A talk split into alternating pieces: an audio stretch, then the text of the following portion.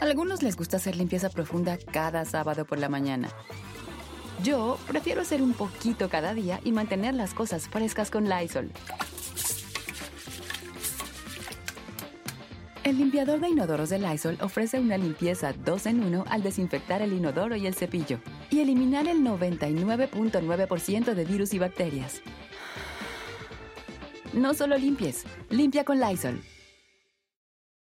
Con Verizon, mantenerte conectado con tus seres queridos es más fácil de lo que crees. Obtén llamadas a Latinoamérica por nuestra cuenta con Globo Choice por tres años con una línea nueva en ciertos planes al Nemery. Después, solo 10 dólares al mes. Elige entre 17 países de Latinoamérica como la República Dominicana, Colombia y Cuba. Visita tu tienda Verizon hoy. Escoge uno de 17 países de Latinoamérica y agrega el plan Globo Choice elegido en un plazo de 30 días tras la activación. El crédito de 10 dólares al mes se aplica por 36 meses. Se aplica en términos adicionales. Se incluye hasta 5 horas al mes al país elegido. Se aplican cargos por exceso de uso esta localización de esta fisura, no hay condiciones para rescatar a los trabajadores. Pero bueno, pues insistió sin proporcionar cifras que eh, los niveles de agua han descendido. Hoy se corrobora con los datos que da Protección Civil eh, Nacional. Y también eh, la madrugada de ayer una cámara fue pues introducida a este pozo para ver hasta dónde se podía llegar, si había obstáculos. El gobernador dice que el paso está libre, no sabe cuánto es la extensión de este paso libre, pero al menos en los primeros metros o hasta donde alcanza, hasta donde alcanzó esta cámara, no hay, no hay caídos o tumbados que les llaman aquí, que son los derrumbes, no hay eh, algunos eh, pilares, piedras y todos los desechos que, que hay al interior de, de estos pozos de carbón Además, este predio pues ya había sido minado, entonces eh, es la tierra, el lugar está endeble, ¿no? Eh, la Fiscalía General de la República dijo que abrió una investigación por la posibilidad de algunos eh, delitos de carácter federal vinculados a lo ocurrido en este en este pozo que ha solicitado pues ya información al Instituto Mexicano del Seguro Social, al Servicio de Atención Tributaria, a la Secretaría de Economía, datos patronales y también que ya tiene bajo la lupa básicamente a la Secretaría del Trabajo Federal, Estatal y a Protección Civil Estatal y Municipal por el tema de las revisiones que debieron realizarse a este predio que tiene operando ya seis meses. Adela. Y que no debía de haber estado operando. Ahora, ¿de a quién se le dio la concesión? Tampoco sabemos nada. No, es un dato que se ha pues resguardado de forma hermética tanto de, la Secretaría de Trabajo Estatal como de parte de la Federación. Se habla de, son tres, son tres pozos en este predio, al menos tenemos el nombre de dos dueños, eh, Cristian Solís, que eh, sería el propietario, quien se ha identificado como propietario del pozo siniestrado, y otra persona que le denominan Chano Díaz, que es, él es el propietario de otro pozo. Faltaría ver quién es el propietario del tercer pozo. Y bueno, pues lo que sí sabemos, de acuerdo a la Fiscalía General del Estado, es que el concesionario de, de esta mina subcontrata a estas personas para que ellos a su vez trabajen los pozos. Ahora, que el Chano, no sé si tú lo viste, Magda, estuvo mandando unos videos diciendo que era absolutamente falso que él eh, fuera el, el concesionario de esta mina. Sí, probablemente no sea el concesionario, pero sí el dueño de uno de los pozos, Adela, y es justo el dueño de uno de los pozos eh, en el que los trabajadores tuvieron que salir a ayudar a los que, a los que estaban en, en el siniestro. De hecho, el sábado estuvo por aquí un trabajador de nombre Oscar que él denunció que habían despedido ya a todos los trabajadores del, pozo propiedad de Chano Díaz. Él fue el único que tuvo el valor de venir a denunciar este despido porque después de seis meses de trabajar en condiciones eh, inhumanas y además de que reciben un sueldo diario de 150 pesos, si es que llegan a sacar la tonelada de carbón, les querían dar como liquidación mil pesos. Entonces él se enojó y vino aquí ante las cámaras y vino a dar este testimonio. Híjoles, oye, ¿y la, la visita del presidente ayer? Pues básicamente fue para, para acelerar las, las labores de rescate o para pedirles que aceleraran las labores de rescate. Te digo que hasta fue después de la visita cuando salió el gobernador Miguel Riquelme. No había salido desde el sábado a mediodía. teníamos 24 horas sin información concreta. El gobernador dijo que pues si salía era básicamente como para hacer un favor ah, de informarnos. Este, ¿Cómo, cómo, cómo? ¿Eso dijo el gobernador? Sí, eso ¿Que les iba a hacer el favor de informarlos? Sí, así lo dijo. Bueno, este, y no ha salido para nada, ¿no? A medios. Yo lo he estado buscando toda la semana pasada y nada, ¿eh? No, no, no ha querido dar entrevistas eh, a medio de comunicación, ni él, ni el fiscal general, ni la secretaria del Trabajo, Nasira Sogui. De hecho, esta mañana, a las 7 de la mañana, ya estábamos todos eh, formados aquí en una valla que nos han impuesto al exterior del predio porque ya venía el gobernador a dar una entrevista, a dar a conocer información, pero ya venía la avanzada y así literal se regresó a Adela, ya, ya no dieron información, nos quedamos aquí sin alguna novedad que haya ocurrido. Lo que sí es que están adentro los familiares y este bueno pues estamos también esperando a que, a que salgan para ver qué novedades o qué fue lo que les, les dieron a conocer en estas últimas horas. Que es nada, ¿no? Pues básicamente les, les redundan la, la información. Oye, este, y se ve que los familiares, digo, no solamente están doloridos y cansados, deben de estar agotados entre el dolor, la espera, la desesperanza, porque van pasando los días, ¿no? Este, y no se sabe nada. Y ayer que fue el presidente estaban realmente muy, muy indignados. Sí, están indignados. La situación ya está tensa adentro y afuera. Eh, adentro en este, en este predio, pues ya incluso hay desacuerdos entre las familias. Entre, se supone que hay dos personas por, eh, familiares por persona atrapada, ¿no?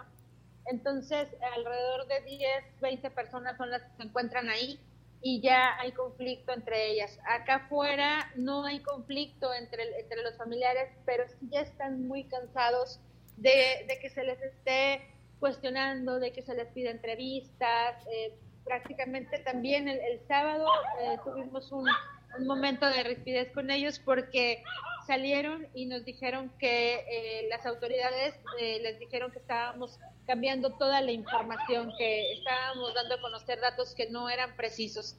Y pues obviamente no, no íbamos a ponernos a discutir con ellos, pero es la autoridad quien no da los datos precisos a nadie y, esta falta de transparencia es lo que está generando también desacuerdos y, momentos críticos al exterior y al interior. Es decir, ellos les exigían a ustedes información, ¿no? Y los acusaban de no estarles dando la información a, a la prensa, pues.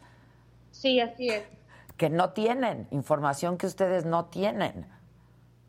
Pues no, no tenemos porque tenemos cinco días aquí y hemos y todos los días, o bueno, cuando llegan a salir o cuando emiten un comunicado de prensa, dicen que han reducido los niveles de agua y cuando se les pregunta en concreto cuánto, no tienen el dato. Tanto la secretaria del Trabajo, Nacira Sogbi, la del Estado, como el gobernador Miguel Riquelme dicen que ellos no se van a meter en datos técnicos, que por eso esperemos los comunicados, que esperemos la información oficial, pero esa información no llega.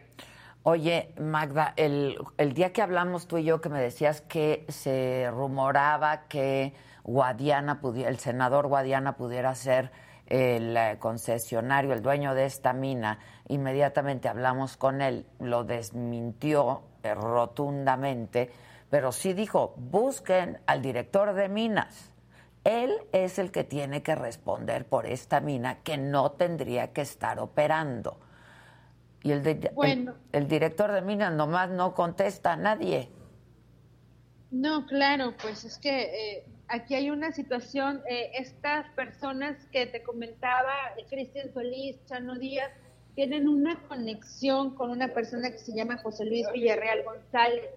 Él fue eh, colaborador del gobierno del Estado en otras administraciones, no en la actual, pero también tiene una cercanía con Manolo Jiménez, que es el secretario de Desarrollo Social, y bueno, pues es como que a quien se le ha puesto el ojo para ser el candidato a gobernador del estado de Coahuila por el PRI el año que viene, Adela. Entonces, eso pudiera ser la, la razón por la que mantienen todo hermético. Se le cuestionó esto el sábado al fiscal general Gerardo Márquez y dijo que eh, ni que el único que estaba siendo entrevistado por agentes ministeriales sobre el tema era Cristian Solís, el que se dice propietario del predio, y que él no ha mencionado eh, algún otro nombre.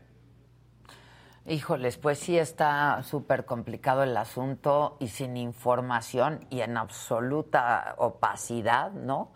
Pues se presta mucho al sospechosismo. ¿Por qué no dicen las cosas como son?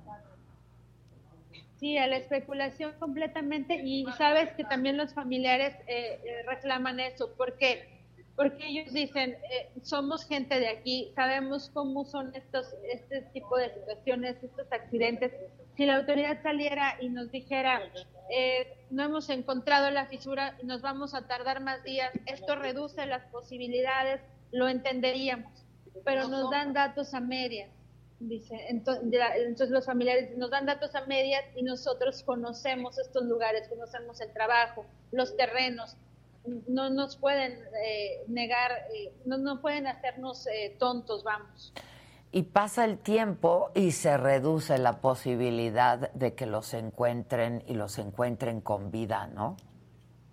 Pues todo el mundo le apuesta a que al momento en que el agua ingresó se haya generado una burbuja de aire y esto es lo que mantenga con vida a estas personas. De hecho, también el gobernador dio a conocer que desde el sábado por la noche habían estado ya instalando como algunos aparatos de ventilación para apoyar al interior de, este socavón a los trabajadores si es que fuera la situación que estuvieran batallando con cuestiones de aire. Pero bueno, es que básicamente la autoridad eh, con lo que informa es que no tiene ni idea de lo que están realizando. Me, fíjate, aquí en el chat me está comentando alguien eh, y dice, desde el 2018 quitaron presupuesto para revisiones en minas y me saluda desde Saltillo, Coahuila, justamente. Es que es justo en 2018 cuando desaparece esta promotora minera que, que era del Estado, la PRODEM. Y bueno, pues desaparece justo por, eh, por cuestiones de irregularidades que había entre, sus, entre quienes dirigían este, este órgano estatal, que además era descentralizado. Qué barbaridad, de verdad, que pobre gente, ¿no? Soportando todo con su dolor encima. Mira, acaba de llegar un comunicado del gobierno del estado, pero nada más dice que eh, se permitió aumentar la extracción de agua a 386 litros por segundo, lo que permite una disminución constante en los niveles de agua de los pozos, pero no dice exactamente cuánto es lo que se ha disminuido. Tengo entendido que en la conferencia mañanera la directora nacional de protección civil, ella sí dio algunas cifras eh, en concreto, pero bueno, pues ahora el dato es en cuál de esos pozos están los trabajadores. Sí, exacto, exacto. Ahora, ¿qué tendría que pasar hoy? Ya decíamos que este eh, Laura Velázquez, eh, la coordinadora nacional de protección civil, esta mañana informó que se ha logrado reducir el agua, ¿no? Que es lo que mantiene inundada la mina. Y sí, solamente si hay una burbuja y ahí se refugiaron, ¿no? Los trabajadores, pues es la, la, única manera de que podamos seguir pensando que los van a encontrar y los van a encontrar con vida. Y dijo que hoy bajaría un dron, un dron submarino. pero es para, submarino. Es para grabar. Pues es para, para grabar y para dar, eh, para como conocer eh, hasta dónde. ¿Cuál es la situación? Claro. Se puede ingresar, ajá, si hay o no eh, escombros o algo que impida que, que puedan avanzar estos buzos o que, que, vayan a tener que hacer otro tipo de labores o que vayan a tener que... Es que era lo que comentábamos la semana pasada. El, hay, hay primero 60, 70 metros de profundidad en este pozo y aquí había que reducir el 30 eh, metros de agua. Una vez llegado a este fondo, que es el espejo que le llaman las autoridades y los trabajadores, hay, un, hay otro tiro que es una, un túnel en vertical y ese otro túnel tiene otra profundidad que se desconoce. Por lo menos deben ser 120 metros eh, de profundidad y, y, ese túnel se desconoce cuánta agua tiene, hasta dónde llegó el nivel del agua en ese túnel. Entonces, aunque lograran descender los niveles de agua en este primer punto, todavía falta descender niveles de agua en otro punto más abajo. Sí, claro, claro, claro, claro. Ahora, eh, eso está previsto para hoy, no ha ocurrido y es solamente un dron. Así es, está previsto para hoy, no ha ocurrido, eh, es un dron es lo que se ha manejado y bueno, pues no hemos visto tampoco algún tipo de movimiento de que haya llegado este, estos aparatos especiales, ¿no? Porque, por ejemplo, cuando empezaron a llegar las bombas, sí teníamos eh, movimiento aquí del ingreso de bombas, mangueras, cavadoras, todo eso. Eh, y la gente lo que quiere es que les digan cuándo van a entrar los rescatistas, ¿no? Pues sí, porque ese es el momento en el que el rescate empezaría en realidad. O sea, estas labores son como previas, nada más. Para poder mandar a los rescatistas sin peligro también para ellos, ¿no? Sí, así es, porque como es un predio ya minado, este, y además está, ha estado, pues si no, durante cinco días que han sido los últimos más tiempo eh, humedecido por la cercanía que, hay con el río, y también este por los brazos de agua o cuerpos de agua que puede haber subterráneos. Eh, de, de, hecho, el cambio de uso de suelo en esta zona ya se había dado. Estos pozos no tendrían por qué estar operando, este, pero bueno, pues ahí hay un dato para una cuestión de corrupción. Pues sí, pero como decía yo, ya está en la fiscalía, ¿no? Y están investigando y va a pasar que nunca pasa nada. Y mientras tanto, todos los familiares ahí siguen. Sí, sí, exactamente, porque hasta este momento ha habido accidentes desde, no sé, 1940 aquí en la región y no hay una sola persona procesada. Sí, sí, sí. Bueno, pues te agradezco mucho, Magda, y, gracias, ¿eh? de verdad, gracias. No te has movido de ahí, lo sabemos, y te agradezco mucho que, que nos estés informando desde allá. Seguimos el pendiente, buenos días. Te mando un abrazo, muchas gracias. En otras cosas, hoy es lunes y hoy toca, en este mismo canal, Chairistei. ¿Qué tamaño de multa, eh? Y usted quejándose porque su tarjeta está sobregirada cuando estas personas sí que tienen problemas reales, ¿eh? Porque siento que, pues que nunca terminas de pagar intereses con una deuda de ese, de ese tamaño, ¿no? ¡Qué bárbaro! Por eso, o sea, yo no sé si existen esos dígitos en el banco. Bueno, yo sí sé, yo sí lo tengo, ¿verdad? Nos urge, pues ya, deshacernos, ¿no? Del COVID para abrir paso a la novedosa viruela. Esa ya es la nueva. O sea, es tan viejo que COVID-19, por lo menos fuera COVID 2022. Cada panadero tiene que ver cuánto es el rango que puede elevar en sus precios al depender de sus insumos. Ahora sí que la economía está como el panquecito en el horno, ¿no? Bien inflada. Ahora sí, no sé para dónde hacerme. Mejor vamos a un tema feliz, así que hablemos de la inseguridad del país. Oh, que la... No que un tema, no que un tema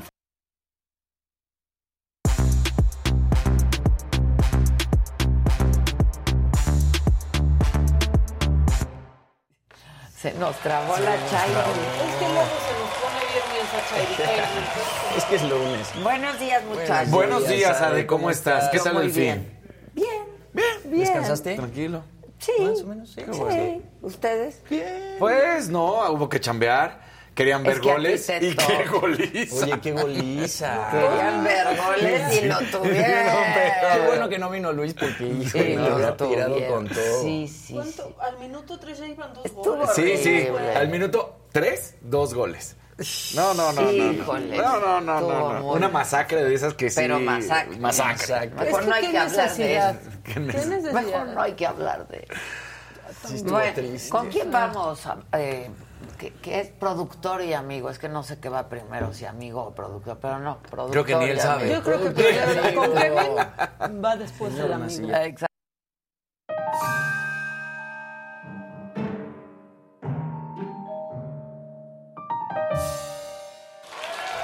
No venía preparada, pero no es cierto. Siempre vengo preparada como mosquita. Es que mira, nos andan queriendo ver una cara. Por cierto, andamos virales. Andamos virales con lo de la señor Vilchis Sí, y sus ganancias. Pues eso gana. eso tiene, nosotros qué culpa. Pues eso tiene, Eso tiene. sus casas Y seguro- Exacto. y se pasa la cola, En- se brinca la fila. Sí, no. pues eso no es nuestra Pues, culpa. pues, no. ¿Que por qué? Porque traigo a mi hijo y porque llevan al hijo. Pues bueno, sí. Pero eso está pasando. Otra cosa que está pasando, y este fin de semana, pues muchos de ustedes, yo los vi, se dieron vuelo en Twitter, es que José Ramón López Beltrán se nos anda haciendo la víctima. ¿Por qué se está haciendo la víctima, la bendición ¿Por del qué se hace la presidente? víctima el que está en el sí. hotel más caro de Acapulco, Exacto. ¿no? Por Por- Les voy a dar un poquito de contexto, porque el contexto dicen que lo es todo. Resulta que, pues, en sus vacaciones por México, porque vive en Houston, ya sabemos, fue al Banyan Tree, que es el hotel Más caro, caro. que hay en Acapulco. Y la gente hubiera, le se tomó hubiera fotos. ido a posadas Pues con sí, nuestros amigos. Claro. Además son de lo mejor ¿no? que hay, ¿eh? De lo Digo, de lo mejor mejor. que hay. Pero miren, ahí está. Caroline y las dos Bendis, no va la más grande porque esa es de otra, otro matrimonio, pero ese es otro tema. Bueno, ahí están. Le tomaron foto, ¿no? Se Ah, Esa es la alberca del hotel. Esa es la alberca del hotel. y Es luego correcto. Se fueron hacia el fondo, que es la Infinity Pool, para La que se vea ahí como que están flotando ya en el vacío y así. Y les tomaron foto. ¿Qué hizo José Ramón? Ahí, uh, los- ahí está la foto, mira, de que se ve aquí el sunset, ¿no? Y que no salga la piña colada que esté, Ahí quedó está, ahí. ahí está, ahí está, ahí está. Bueno, que puede enojó. no ser de ellos. Sí, puede ser de alguien que estaba en la orillita de la alberca. Eso, X. ¿Ven ahí que la gente los esté corriendo? No. ¿Ven que la gente los esté abucheando? No. ¿Ven que les diga, ustedes son de Morena, no tienen por qué estar aquí? Que sí, no. Ustedes son morenos, no tienen por qué estar aquí? No. Para ¿Ustedes nada. son de Muset? No. No. Que, que a la verga ni no hay museo. No, tampoco. tampoco. Y entonces de repente sale José Ramón con un tuit haciéndose la víctima en donde dice, estuvimos en Acapulco, fuimos a ver el atardecer a ese hotel con vista espectacular. Nos tomaron fotos una familia que al parecer no les gustó que estuviéramos ahí.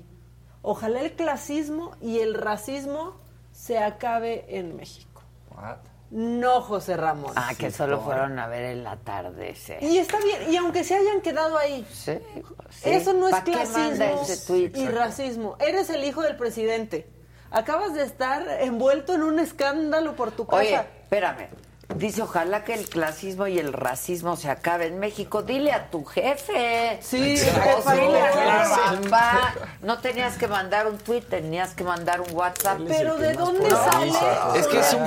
Sí, ver, claro. Sí, él siempre Pero- habla de los fifís. Sí. Chairos. Pero no se distraigan en eso. No. ¿De dónde sale ahí el clasismo y el racismo? Le están tomando fotos porque, es Porque el hijo del ¿Y presidente. por qué está ahí? Y Y porque sabemos está en por el qué, exactamente. Más caro de Acapulco. Claro. ¿Qué estás abriendo? Sí, un ¿qué Es que es eso que nos había regalado, pero se quedó aquí atorado, entonces lo quería sacar para que no esté aquí Ah. haciendo... A ver, te lo traigan. saco, man. Muchas gracias. O sea, Sí, es un Bueno, tema de la austeridad. es nada más pues, ¿Qué eso. hace ahí? Es un tema de la austeridad, austeridad. No tiene que ver con que lo estén sacando ni por su color de piel, ni por... no, José Te van Ramón. a tomar foto porque aparte, históricamente, ¿qué generan los hijos de los presidentes? Aparte de problemas. Morbo y Morbo. curiosidad. Sí, claro. Quieres saber qué hacen. Y la muestra de que no es clasismo ni racismo es que después estuviste en la Ciudad de México y fuiste a comer mariscos a Don Vergas, así se llama el restaurante. No es fifi, no, es nada. No. Te tomaron fotos también. Pues sí. Claro. Pues sí. ¿Y qué tiene que ver con el clasismo? Además, si- No si él ya aclaró... ¿Está ese restaurante? Pues yo nunca Ha he ido, estar- pero dicen que es delicioso. Dicen, Ya con el nombre, si no garantiza el marisco. ¿te parece raro? Sí, exacto, No, ya, ya, ya. Yo nunca he ido. No, nunca he ido. No, no, pero dicen que es muy bueno y es muy, muy famoso. ¿Ah, Pero, sí? ¿Quién crees que lo defendió? Epigmenio Ibarra. Ah, No, Por bueno, supuesto claro. que sí, Epigmenio Ibarra, que se comería el, el bocado masticado del presidente, ¿eh? dijo que esos que se sienten privilegiados y que piensan que cualquier cosa ya es este pues meterse en su privilegio, en pocas palabras dijo eso. ¿Por qué dijo eso Epigmenio? Porque está enojado porque le tomaron una foto en primera clase en Pues un avión. sí, también. Pero él sí tiene dinero, si el gobierno le dio un crédito bien Claro. grandote. Claro que Además tiene ha de dinero. tener harta milla. Exactamente. Sí, luego, pues si no para. Cuentas para arriba. Entonces, bueno, eso pasó el fin de semana con la Bendy del presidente. Y luego en internet se nos hizo viral, mira, ya que hablamos de esos mariscos, se nos hizo viral El un molusco. señor, Lord Belguita. Belguita. Ay. Lord Belguita. A ver. Sucedió en Puebla. En serio no soy yo, son ustedes, así le pusieron. Lo que dicen es que estaba insultando a unas policías por alguna razón y ellas comenzaron a grabar a Lord Belquita. Y míralo cómo. ¡Órale! No, no, no, pero esperen, o sea, eso es lo de menos ahí, presumiendo su paquetito. No. Y miren, miren, miren este. Ay, ¡Qué naca! ¿qué le pasa? ¡Qué naco! Como chango, Como un mandril. No, no, no, No. mira. ¿Por qué hace eso? No sé. Sí, que... ¿Qué le pasa? Pero seguía. Ya vamos, Fernando. Y miren, miren. Modelando. El orgulloso, orgulloso de sus chichis de mandril. A ver, No, no, no, no. explícame. ¿Quién le estaba grabando? Explica. explica. Dicen que estaban grabando los policías. Y ahí en el reflejo del Sí, video sí se puede buscando. ver los policías de tránsito. Ajá. Y entonces ni siquiera se sabe bien qué fue lo que estaba pasando o cuál estaba siendo el problema. Pero miren, Pues eso es como de su cometió, seguridad una no. infracción. ¡Ve! Ay, se agarra el paquetovich. Este, Ahora bien, este es un sí, sí. pelada. es un pelado. Pelada. Sí, sí, sí, sí, sí. Pelafustán. Ese también como Pigmenio dice, miren la milla, ¿no? ¿Qué? Pero sí, ese, ese niño velo. va con él. No. Pues va el- corriendo Bueno, como quién en sabe, el lo esquiva, ¿no? Y este cuate Pues ni cuenta se da. Mira, yo creo que esa es la Pero yo mamá del que niño. iba Así con él. corriendo. Pero, ve- Ay, qué hace asco, qué asco. Ahora bien, yo quiero que Internet haga su Y no magia. hemos sabido quién es. No, es que yo justo quiero que Internet haga su magia y que diga quién es y que demos con él. Sí han surgido fotos de él, pero todavía no su nombre. Entonces, si lo conocen, cuéntenos quién es. papá. Porque luego estas joyitas resulta de, ah, mira, él trabaja para tal y siempre damos con sus paraderos. ¿no? Sí, vamos. Hay una foto de él y dicen que le gusta ir al estadio en Puebla a provocar a otros equipos. Eso dicen en Twitter, o sea. ahí está. Pero ahí está otra foto Ahí de este está. hombre. Por si lo reconocen. Este es en el béisbol, en los pericos. Exactamente, también.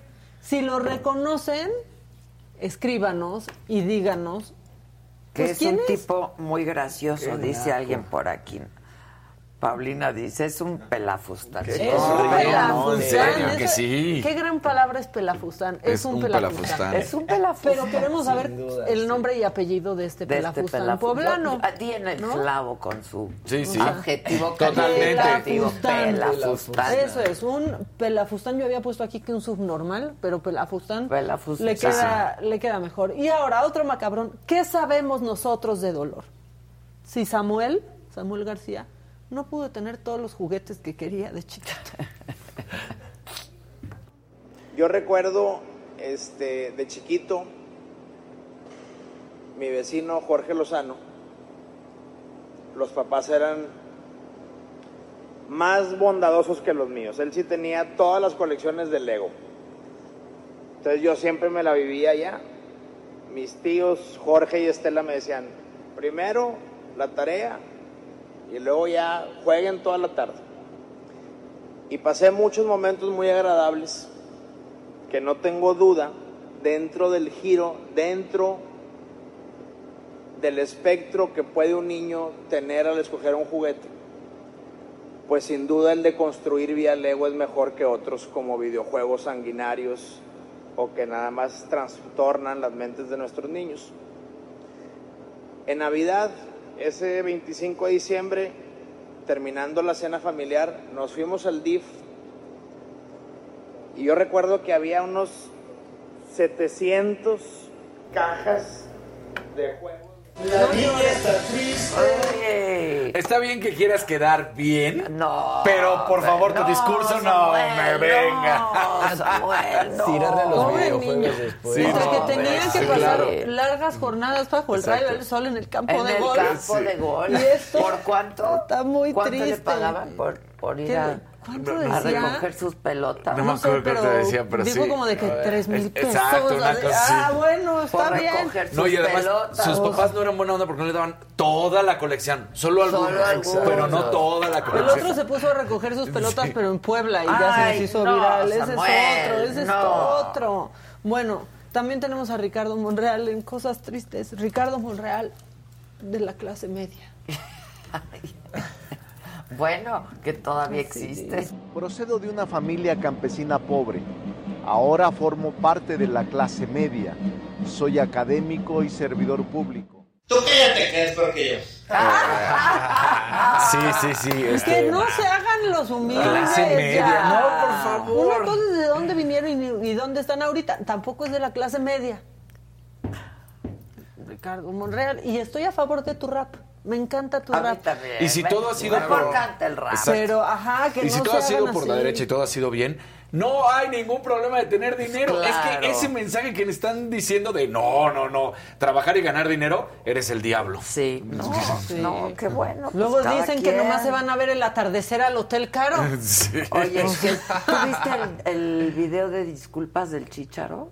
Sí, o sea, eh, trató de corregirla, ¿La traes? no la traigo. A ver, búsquenlo, ¿no? Porque es que la verdad fue lo que platicábamos sobre la mesa, porque él decía, no, es que yo, a mí siempre me dan las, man- las cosas, lo que platicamos, y entonces yo pensé que la estaban deteniendo. Por favor, estiraste tu mano, Y lo porque además él cuando está platicando, Tiró la toalla. Tiró la la bandera. No, sí creo que pensó que le iban a agarrar o que le estaban Eh, eh, no, agarrando. porque eso es lo que dice, que eh, pensó que el tipo todavía tenía agarrada la sí, bandera. pero a ver, él estira la mano y luego hace esto. Sí, no, el es- movimiento es clarísimo. Es que entonces, qué tan fácil es estirar la mano. Claro. para salir. El que te dé. Y el güey de ahí arriba, ¿qué? ¿Por, por qué no brincó? Eh, Sí, no. Búsquenlo. ¿Tú qué más traes? Pues un video súper macabrón, porque, pues justo que tiene que ver con la mina, porque el presidente que ha evitado en todo su sexenio ir, ¿no? Ir al lugar de la tragedia y demás. Y la, de la gente se enojó mucho, se enojó mucho porque pues el presidente les regaló poco tiempo, la verdad, cuando se echa mañaneras hasta No, de tres pero horas. Además, ni siquiera. No. No llegó y no conectó. No, y, no, no. y pues una señora se nos hizo viral. Sí, pues la pasaba Bien, yo hace un sí, rato, pero es que la, la volvemos a pasar. Ponla, ponla. Échale, échale. Es que el audio está. Señor presidente, le agradezco su visita que vino a hacer a esta área donde está ahorita el dolor.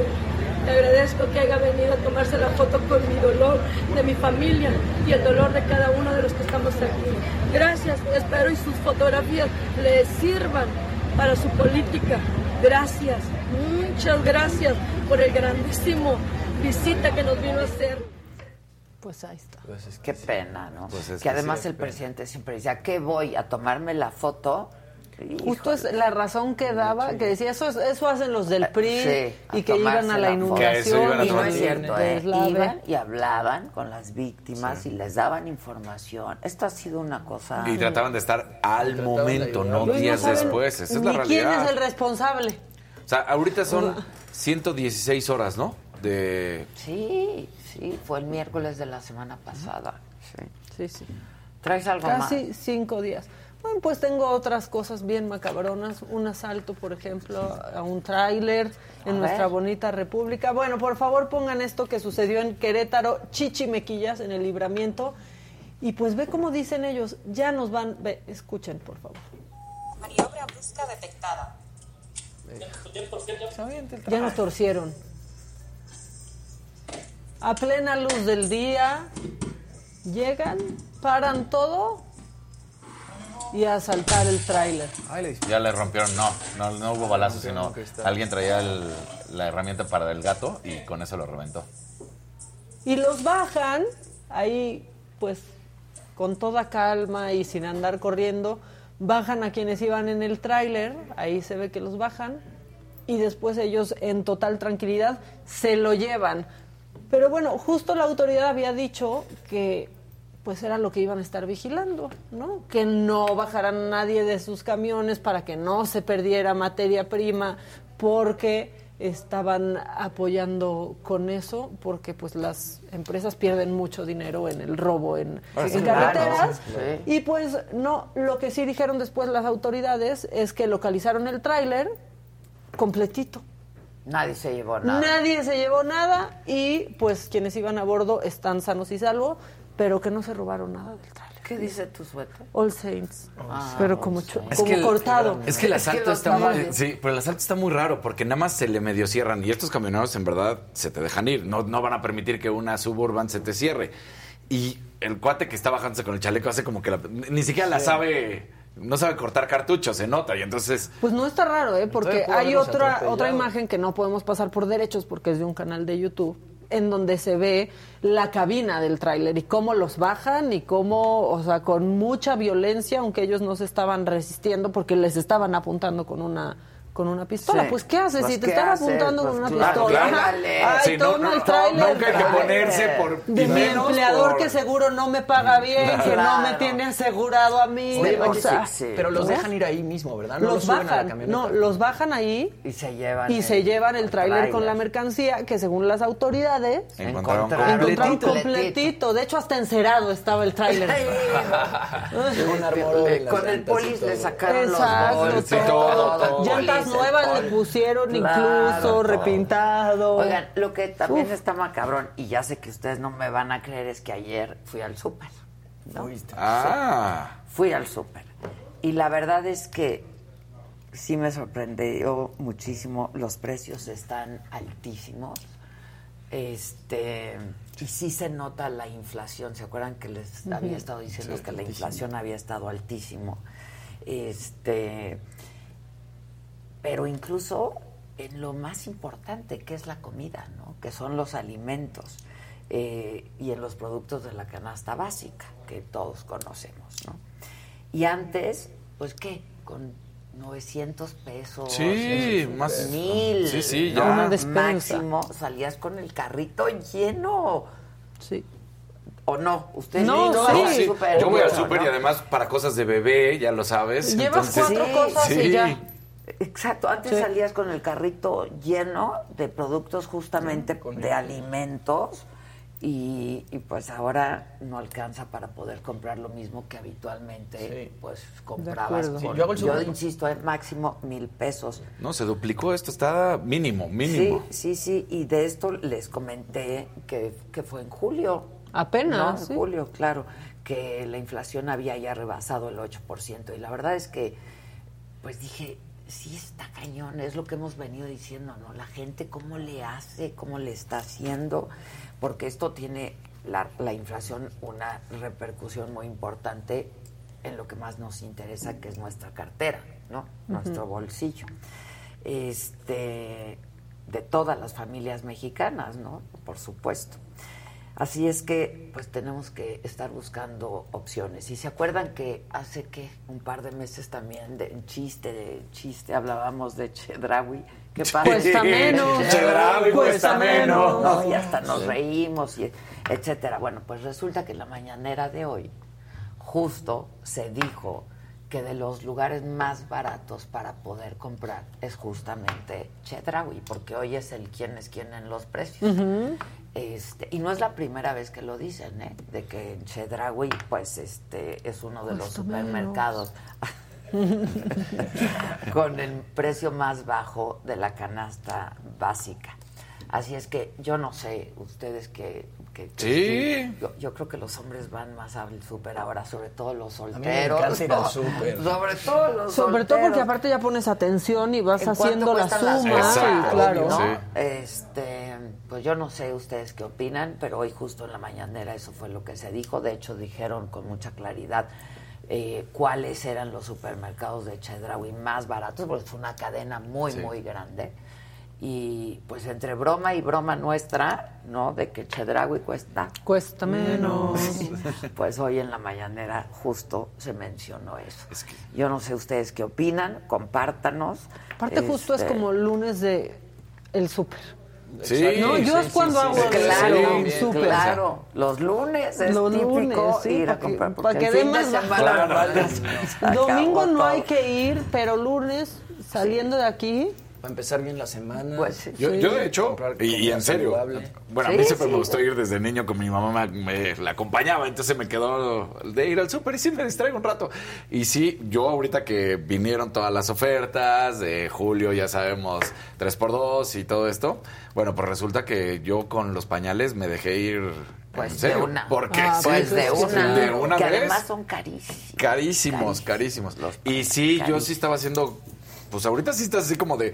Aquí cuesta 25 y Pues acá cuesta claro. 27, No, es 50, que es la 25. época para hacer eso. y. Chedraui, yo sí, sí. Y Además, es en serio. sí, como dice nuestro amigo, hay unos muy pasados de lanza. Muy, sí, pasados muy. de rosca. Pasados de rosca, Sí, dice sí. él. Pues, No, y eso, y eso que decías, yo me acuerdo de hace varios años ir al súper con mi mamá a hacer el súper y con dos mil pesos pues comprabas el súper de 15 días para cuatro personas. ¡Claro! Ahorita yo voy al súper a comprar este para mi novia y para mí. Una Y son semana. tres mil pesos cada dos semanas más Sí, o menos. sí, Sí, y uno no come menos. Y uno- sí, no. uno no y come estamos hablando de menos. productos de la canasta básica. Exacto. Y los si quieres que ¿no? digas, wow, me voy. De, no, de sí. lujo, no. ¿No? Sí, tortillas, pan, jamón, huevos, Pues entonces hay que ir queso. ahí. Vamos. Al Chedraui. Cuesta menos. Eso. Vamos Cuesta a ir, menos. es que sí cuesta No, sí. menos. Sí cuesta menos. En serio, sí cuesta menos. Fíjate que que vamos a mandar al Jonathan a que haga una comparación. ¿no? Hay cosas A hasta haga cinco una pesos más baratas, Sí, sí. sí, sí. Es y súmale el grosería. 50. Luego, por ejemplo, te hacen el de panecito ahí, la tortilla ahí bien rico también. No, o sea, pero de verdad, entre Sí. 5 Ah, y tiene 5 en cada panadería. producto sí te ahorras Sí, una claro. lana. Porque En además, mm, le podrás decir, vas a ver. Le voy a ah, decir al Jonathan que vaya. Y la panadería haga es bien como- rica, el bolillito, Sí, sí. que también está caro en otros lados, el bolillito Bueno. de ahí. Pero, híjole, no Sí, manches. está cañón. El que sigue, por favor. Que pongan like, no sean así, por favor. No hay like.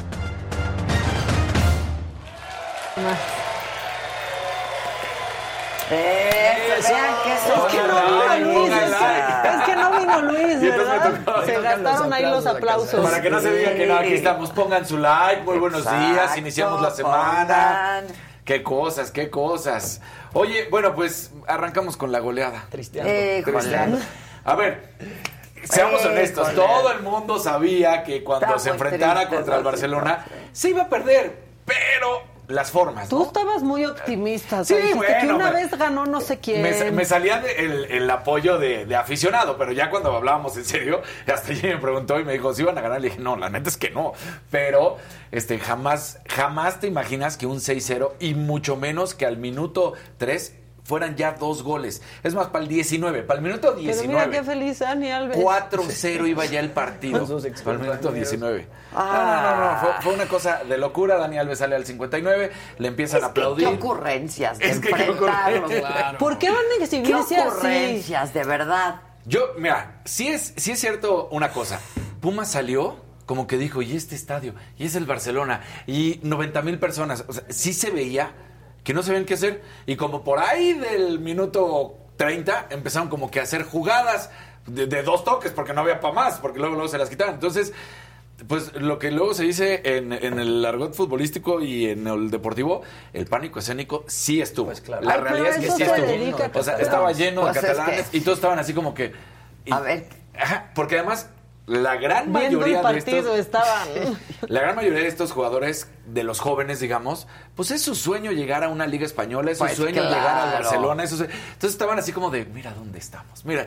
Y los otros, pues decían, güeyes, como que despierten o, o también, Sí. o sea, sí se notó que el equipo no, nada más no, no Pero a ver, pregunta, si eres Puma, que eres Puma. Sí. ¿No enchila ver a Dani Alves tan feliz por los aires Claro después de que perder? ¿Qué es eso? Mira, es- esto, y, y todos decían, O sea- qué grande lo hicieron los del Barcelona. Esto fue una copia de lo que hicieron en su momento Carlos Puyol con eh, Ronaldinho, cuando Ronaldinho se va a jugar al Milán.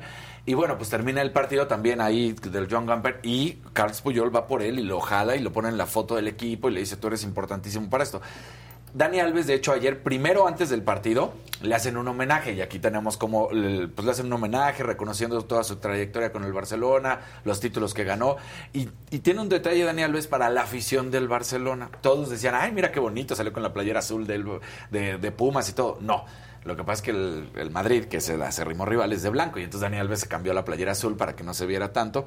Y luego, pues vienen todos sus amigos, excompañeros, y le empiezan a hacer todo esto del show y a brincotear y, y Sí, todo. pero perdió ¿no? su equipo. Mira, ahí está como. Perdió su equipo. O sea, Perdió su actual no, y equipo. no solo perdió, Pues o sea, lo qué manera de perder. Qué manera de perderse. Que, o sea, O también sea, hay al haber manera. goliza no hay festejo. Sí. Como, como es un amistoso, no me molesta tanto. O sea, y lo digo en serio, ¿eh? no me molesta tanto porque sabes que él, y además se lo decía, un culé siempre es ser culé para toda la vida, hablando de ser del Barcelona, ¿no? Entonces. En una de esas los hubieran fichado para algo, pero pues con este Ah, desempeño... no, bueno, sí, no, no, no, exacto. Los van a fichar para pues, aguadores. Sí, solo. O sea que. Ah, muy, muy penoso. Sí, no, la verdad es que sí. Ahora, es la realidad también de nuestro fútbol, porque todos decían, ah, bueno, si hubieran mandado, a la- si hubieran mandado a la América igual, a Monterrey igual, a Tigres puede ser que hoy en día por la Ah, plantilla no, que sí, tiene, sí, pues sí. este, no, no seis, pero igual y tres. Ah, no, si O sea, no se trata de que todos Que hubieran la- que perdido. Pumas, o pero- sea, son todos. Sí, Pues sí, sí, pero claro. fue Pumas. Pero fue Pumas. Pero ¿no? Fue exacto, Pumas. o sea, son todos, sí pero fue Pero se Pumas. esperaba que Sí, fuera una derrota un poco más, Más digna. decorosa, más digna. Un Exactamente. poco de dignidad, un poco- jueguen y no ni algo. Y Lewandowski mete el primer gol. Lewandowski mete el primer gol y la por ejemplo, para todos los aficionados del Barcelona dicen, no, bueno, qué joya porque por fin hay delantero porque no tiene ángulo y además es como de cascarita tal cual, se cierra, el- se queda así viendo, ve al portero salir, o sea, hasta con calma y le pega con chanfle y entra el gol. No, no, no, o sea, y eso al minuto uno, dices, no, ya, digo, minuto 20 ya iba 4-0. De hecho, el Barcelona dijo, bueno, ya, relajémonos un poco, vinieron los cambios. Lo dijeron desde que supieron que iban a jugar con Pumas. Sí, que si vieron a la Pavlovich ahí sentada en Ahí un estaba. palacio, Ahí ¿no? estaba. Pues, no ves que ella ya está ya Ajá. representando a la 4T. Sí, ahí estaban. Claro. Pero bueno. Oye, Qué este, ¿y, qué crees? ¿Quién, quién anda por nuestro país res- descansando con la familia, con, con uno de los presidenciables de acuerdo a él mismo? ¿Quién? Chequito Pérez. Checo vino a pasar con su familia. Checo viene constantemente a, a Puerto Vallarta. Ahí, y mira, tomó la foto y ahí está, ahí está el, el- la quinta corcholata, de acuerdo a él, ¿no? Sí, claro. Él dice que él va a ser presidente. Exactamente. Pero Qué bonita familia, familia. Qué eso sí. Ahí está la esposa, el hermano, la hermana, En el los hijos. Ah. Qué bueno que está la esposa, porque la esposa había borrado todo de Instagram, todas sus fotos. Después Ah, de lo sí. que Y pasó. entonces empezaron a decir que estaban mal. Ah, entre ellos. Ajá, y luego ya subió una foto con él. Después del fiestón es en Mónaco. Exactamente. Una, una fiestecita que se salió de fiestecita control. se sí, salió ya. de control. Entonces, bueno, pues el volteó checo estaba ahí foto. disfrutando con la familia para que la pasaran bien. Y ya tenemos la disculpa El de. guisante. La, la disculpa. El guisante Vamos ese. a escuchar la, la, la disculpa. No se oye. Que yo no sabía que la tenía yo agarrada, según yo la tenía agarrada la persona eh, que me la entregó, entonces no es que la tire, sino que como la quiero mover para después irme a seguir firmando más cosas. Y desafortunadamente eh, la bandera se cayó al piso, ni cuenta me di. Y, este, y estaba ahí obviamente con todas las emociones y todas las sensaciones después de ese partido que no nos había ido muy bien. Y, y bueno, como todos nosotros sabemos, este, esto es parte de, de- del trabajo de la profesión a la que yo me dedico. Obviamente siempre voy a tratar de, de darlo todo ahí por, por la gente, por eso siempre me trato de acercar y me trato de, de- estar firmando como es en ese video, luego seguir firmando. Obviamente que hay veces que las emociones me ganan y hay veces que, que no puedo estar al 100, al 100, al 100 y siempre trato de estar de la mejor manera posible. La gente que de verdad me conoce y sabe, me han visto en las calles, en muchísimos otros lugares que se han, que se han acercado a mí. Siempre trato de estar bien, de agradecerles, de, de si quieren una foto dárselas, de si quieren un autógrafo también, si nada más quieren decirme unas palabras, platicar, lo que sea. La mayor parte del tiempo es lo que trato de hacer, la verdad. Y hay gente que obviamente, bueno, sabemos cómo es este negocio, sabemos cómo es todo esto que, que le gustan obviamente aprovecharse de muchísimas otras cosas y, y no me conocen y nada más me quieren juzgar por, por un video por una situación y obviamente saben el amor que tengo por mi país, mi familia sigue viviendo ahí. Este, y pues nada, obviamente quería, quería empezar con eso. Y luego ya después, obviamente, el video de, de, de cuando estoy saliendo del partido de Porque ahí habla también del niño. del habla también del se niño. metió en la fila el y ahí dice, ya estamos buscando al niño. O sea, dice, pues también, no, es que luego uno no está bien. No lo odio, nada más me molesta cuando tratan de buscarle tres pies al gato. Además, qué mala disculpa. Exacto. Perdón, la cagué. ¿Saben ya. qué? Porque él dice, yo no quería firmar la un bandera. buen día, Exacto, ya. También es entendible esa parte, ¿no? No tener un buen día y de Sí. repente no Sí. querer firmar o no querer salir en una No foto. tuve un buen Pero día. no digas que, ay, yo pensé que la tenía agarrada y se la doy, porque en nuestro video, y ahí ¿Tenemos está, el video? él le hace así, hacia abajo, y la mueve de este lado. Yo Eso no es pensar que la persona la está teniendo en sus manos, o sea, digo, Se la quitó y la... la- es, es muy claro el ejemplo, la echa para Pues, abajo. ¿Por qué quiso tirar la odia a México y a su país? No creo. No, no, porque no, la está desechó. O sea, yo creo que ni siquiera Sí pensó está enojado que era la... con- sí está enojado sí ahorita. está enojado. Está enojado con la selección mexicana, la está enojado porque no lo llaman y está enojado porque no quiere, no lo van a llevar al mundial. Sí. Pues ya no tiene con queso. ¿Por qué lo van a llevar al Pues mundial? sí, pero Sí. él No siempre que con tendría queso. que ir. Y no estará frustrado también de venir de jugar de Europa y ahorita juega en Estados Unidos y La lana le dice que no. O Sí, sea, él, escogió Estados Unidos por la lana que le ofrecían, el Pero no contrato que le ofrecían. Que también es un jugador, ¿no? pelafustán, está Pues sí, diciendo pero, pero el dinero que le ofrecieron fue la razón por la que se cambió. O sea, él es el que más gana en todo.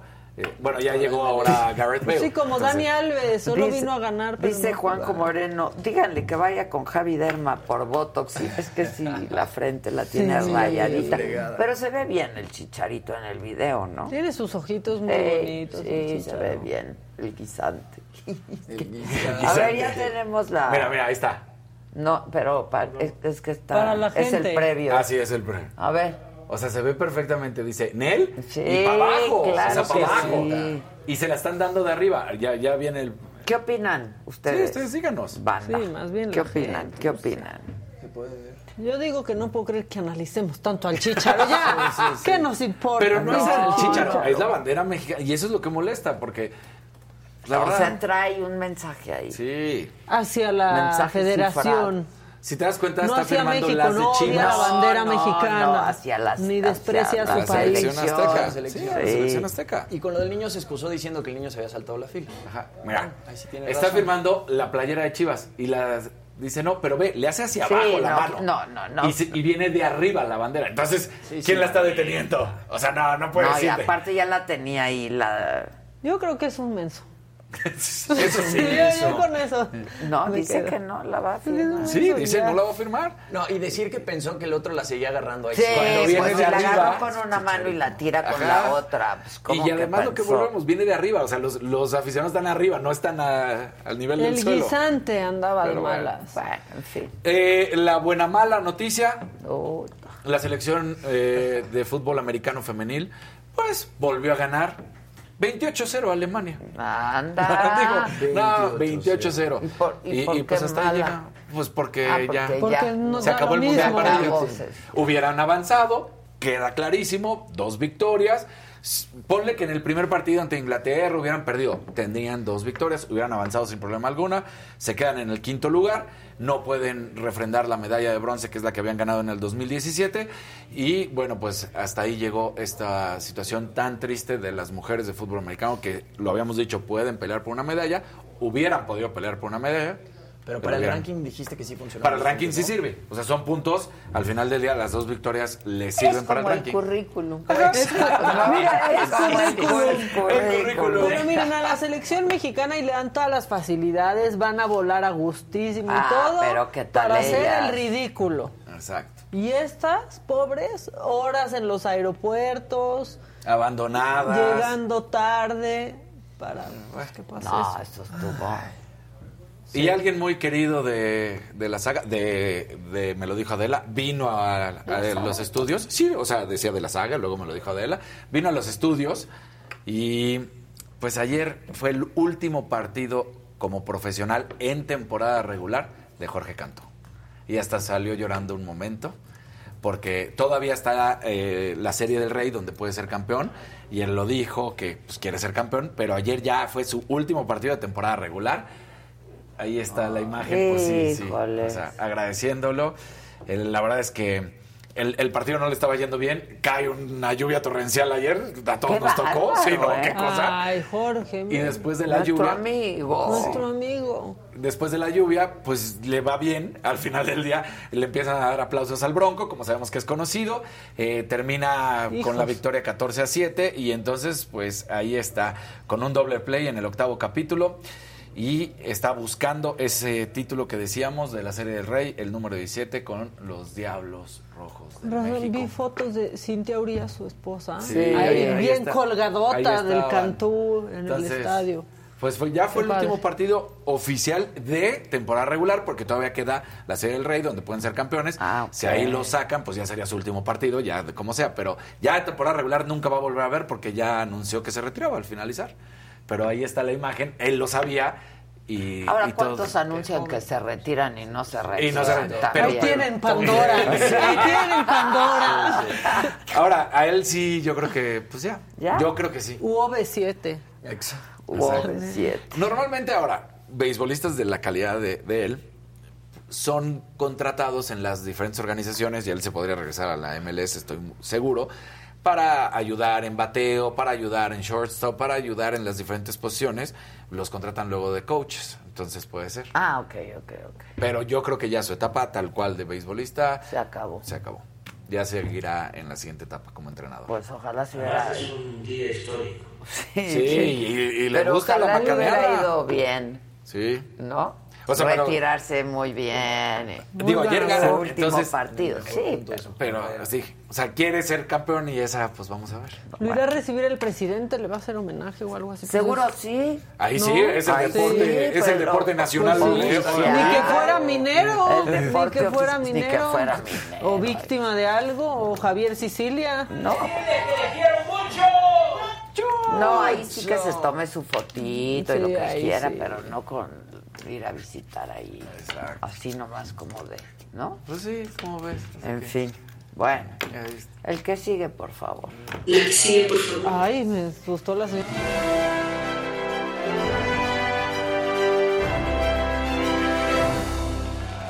Muy buenos días, gente querida. Feliz lunes a todos. Déjenos su like. A ver, somos eh, 9.154 usuarios viéndolo en este momento. Solo 1.786 likes. Pongan su like, manden su colorcito y háganse Sí. miembros. Háganse miembros, like, póngale ande. like. Es gratis, no cuesta nada. Chinga, chinga, chinga, chinga. Oigan, bueno, eh, pues el día de ayer un montón de medios de comunicación reportaron la muerte de la actriz e influencer Aranza Peña, quien solamente tenía 25 años. Justamente fue el CEA eh, los que reportaron su muerte, diciendo con profunda pena nos unimos a la pena que embarga a la familia y amigos de Aranza Peña por su sensible fallecimiento. Ella había participado en La Rosa de Guadalupe y en como dice el dicho, y, y aunque bueno, aún no se confirma oficialmente la causa de su muerte, se dice que fue a causa de un accidente automovilístico en Salina Cruz, Oaxaca. Dicen que la actriz perdió el control mientras manejaba su coche y habría chocado contra un poste. Todavía los paramédicos llegaron a auxiliarla, pero bueno, ya era muy tarde. Así que Híjole. descanse en paz, Aranza Peña. ¿Qué edad?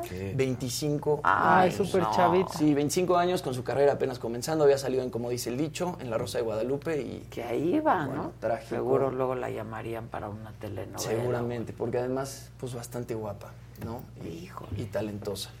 Entonces, ¿Que pues chocó triste esta noticia. Chocó contra un poste en Salina Cruz, ella era este, de allá, y pierde el control, se estrella contra un poste y pierde la Ay. Híjole. bueno, en otras cosas, a ver, una polémica más para Pablo Montero.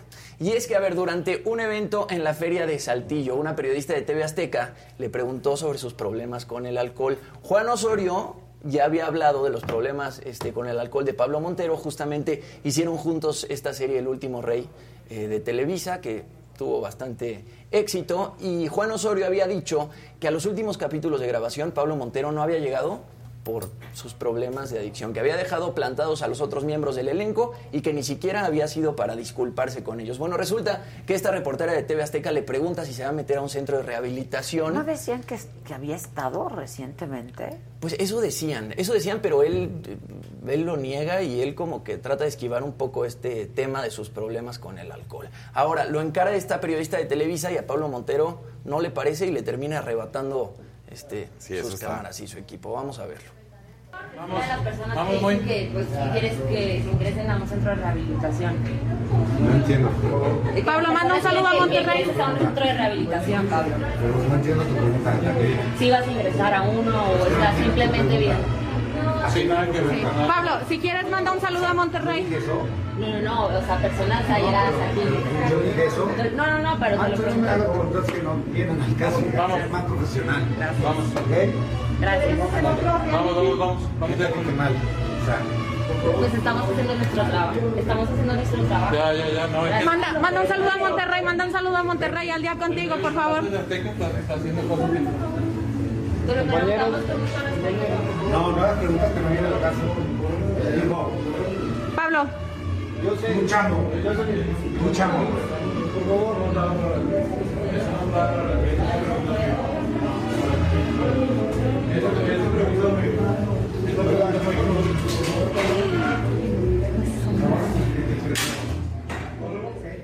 Sí, Ah, se fue Montero. enojando mucho. Sí, y todavía le dice, borras ese contenido. Y bueno, pues últimamente lo hemos visto. Claro. Este, cagarle en el himno nacional, ¿no? Lo vimos también con, pues cantando con Maduro en Venezuela y ahora pues haciendo estos desfiguros. Ah, pero Sí, que eh, desfiguro. sí, como que siempre Oye, pero tiene no era de Televisa, era de Azteca. Dije de Televisa, de Sí, Azteca, de de Ventaneando, Azteca, justamente. ajá, ajá. Sí, pues así Pablo Pero sí Montero. la golpea. Pues no sé si... Como que le da manotazo Se al celular, se ¿no? oye algo, No ¿no? la Sí. golpea, más bien como que le arranca un cable. Algo traía el Primero trata de bajar la cámara, ¿no? En la primera, Sí, y ahí ya hay contacto. Y luego en la segunda, pues iba y él forcejea. O sea, Es que tenía un mal día. Tenía un mal día, Tenía un mal- exactamente. Pensó que estaba deteniendo la cámara. Exacto, tuvo un mal Ay, sí, día. ¿cómo te excusas de eso? Ay, no, ya también Y- más creatividad, nada más de quedó media hora con no entiendo tu pregunta. sí, exacto. ¿Qué no entiendes? ¿Qué Te no dijo que si estabas en re- rehabilitación no Sí, ibas a entrar, que- le puedes decir. no, me enoja que sí. me preguntes eso. Me molesta Sí. mucho, no voy a responder. Y ya. Pues igual se había echado unos tequilitas y no entendía. Sí, O me estás preguntando algo muy personal y no quiero responderte. Pero a ver, Juan Osorio quedó enojadísimo con él. Él dijo que jamás Ah, sí. en su vida va a volver a trabajar. con, con Pablo Montero porque pues le pega duro al, al frasco. Bueno, Chisme, pues sí. chisme, chisme.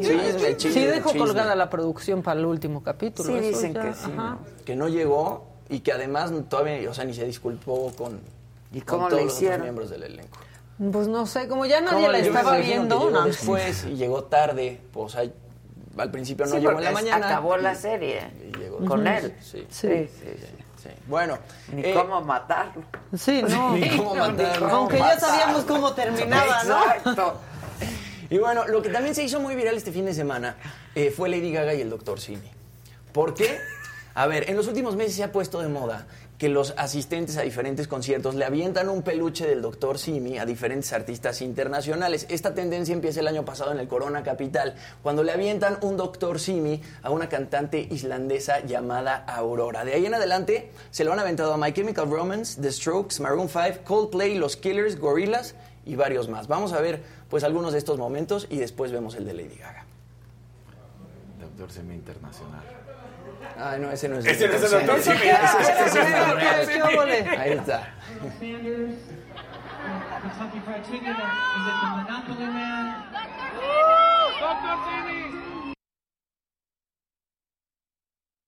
Eh, al doctor Simi en Monterrey. Y es toda una estrella el doctor Simi. Sí, velo. Yo ya quiero que tenga Mira, como su parque, y todo. su parque Todo. temático, que tenga el doctor Simi. ¿Qué? Mira, los Killers tenga- también, Brandon Flowers, este, El coge al Dr. doctor Simi, Simi sí. y lo pone ahí en la batería. Qué cagado. Evidentemente ninguno de estos artistas entiende quién es el doctor Simi, ¿no? Ay, Pues, mejor que avienten un doctor Simi y no un amlito ya, la verdad. Exacto. Y Mac Marco también al final también pone al doctor Simi ahí, Ajá. este, pues en su lugar. Resulta que este fin de semana eh, le aventaron uno a Lady Gaga en Toronto. ¿Un pero- Dr. Simi? Un doctor Simi, un peluchito del doctor Simi. ¿En pero En vez, Toronto? en Toronto. Pero en vez de aventárselo, pues a un lado para que ella lo pudiera recoger, para que le diera un abrazo, o lo pusiera en algún lugar, pues le dieron en la cara con el doctor Simi. Así que vamos a ver el momento porque doctor la gente quería que Lady Gaga regresara a México y pues aventándole doctor Simis en la Doctor cabeza yo no creo que vaya a venir. Vamos a verlo. Ay, Ahí está, sácala. Sácala. Sí, como Ay, un bólido, correr, el doctor Simi pasa. Sí.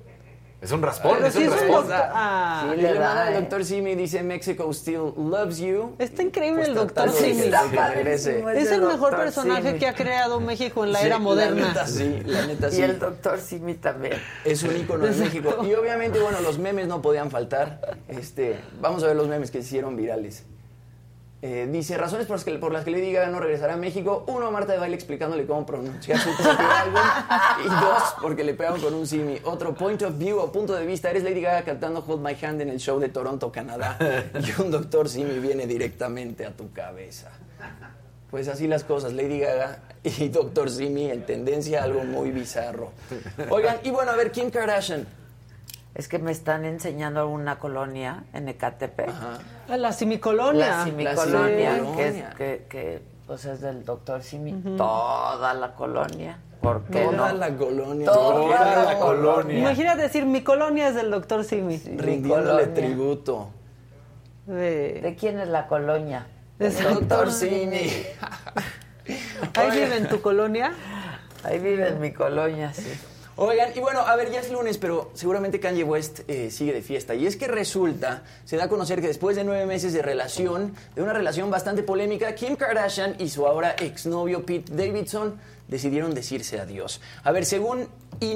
fue una ruptura acordada por los dos y decidieron continuar su relación como amigos. Esta relación la están atribuyendo uno a sus apretadas agendas, pues él está en Australia filmando una película con Orlando Bloom y Naomi Scott y bueno, ella mientras tanto está en Los Ángeles con sus cuatro hijos y sus múltiples negocios. Ellos se conocen en Saturday Night Live cuando a Kim Kardashian la invitan a conducir el programa y bueno, tuvo que hacer algunos sketches con él, se terminan dando un beso y ahí empieza la historia de amor. Kim Kardashian había invitado a Kanye West a ese Saturday, a ese Saturday Night Live, entonces Kanye West pues fue testigo de cómo empezó ahí el amor entre Pete Davidson y Kim Kardashian. Pero bueno, terminan su relación, ella tiene 41, él tiene 28 y pues separaron Pues sus tenía vidas. ondita, ¿eh? El de Tenía ondita, 28. ¿verdad que sí? Sí. Y está todo tatuado y como que es muy peace and love y ondita. es Sí, cool, es sí, cool. sí, sí. Y bueno, una lección de madurez en las relaciones amorosas, Ade. Chécate ver, esto. Esto Ben te va a gustar. Affleck y J.Lo. Ajá. Y es que luego de su reciente boda en Los Ángeles y su luna de miel en Europa, resulta que J-Lo y Ben Affleck decidieron darse un tiempo así, así tan rápido para enfocarse en sus proyectos personales. Cada quien en su casa. Cada quien en su casa. De acuerdo a Hollywood Life, la pareja toma esta decisión a pocos días de su boda porque quieren fortalecer sus lazos. Lo hacen por el bien de la conexión que existe entre ambos y para no perder la magia. Dicen textualmente, están convencidos de que estar separados ayudará a enfocarse en sus carreras profesionales, ganar más dinero y extrañarse con más fuerza. Ellos creen que pasar tiempo separados el uno del otro los hace más fuertes y es perfecto porque cuando están separados están ganando una cantidad extrema de dinero y es una situación en la que todos ganan. ¿Qué está haciendo Se extrañan, ganan dinero. Es lo que yo estaba pensando.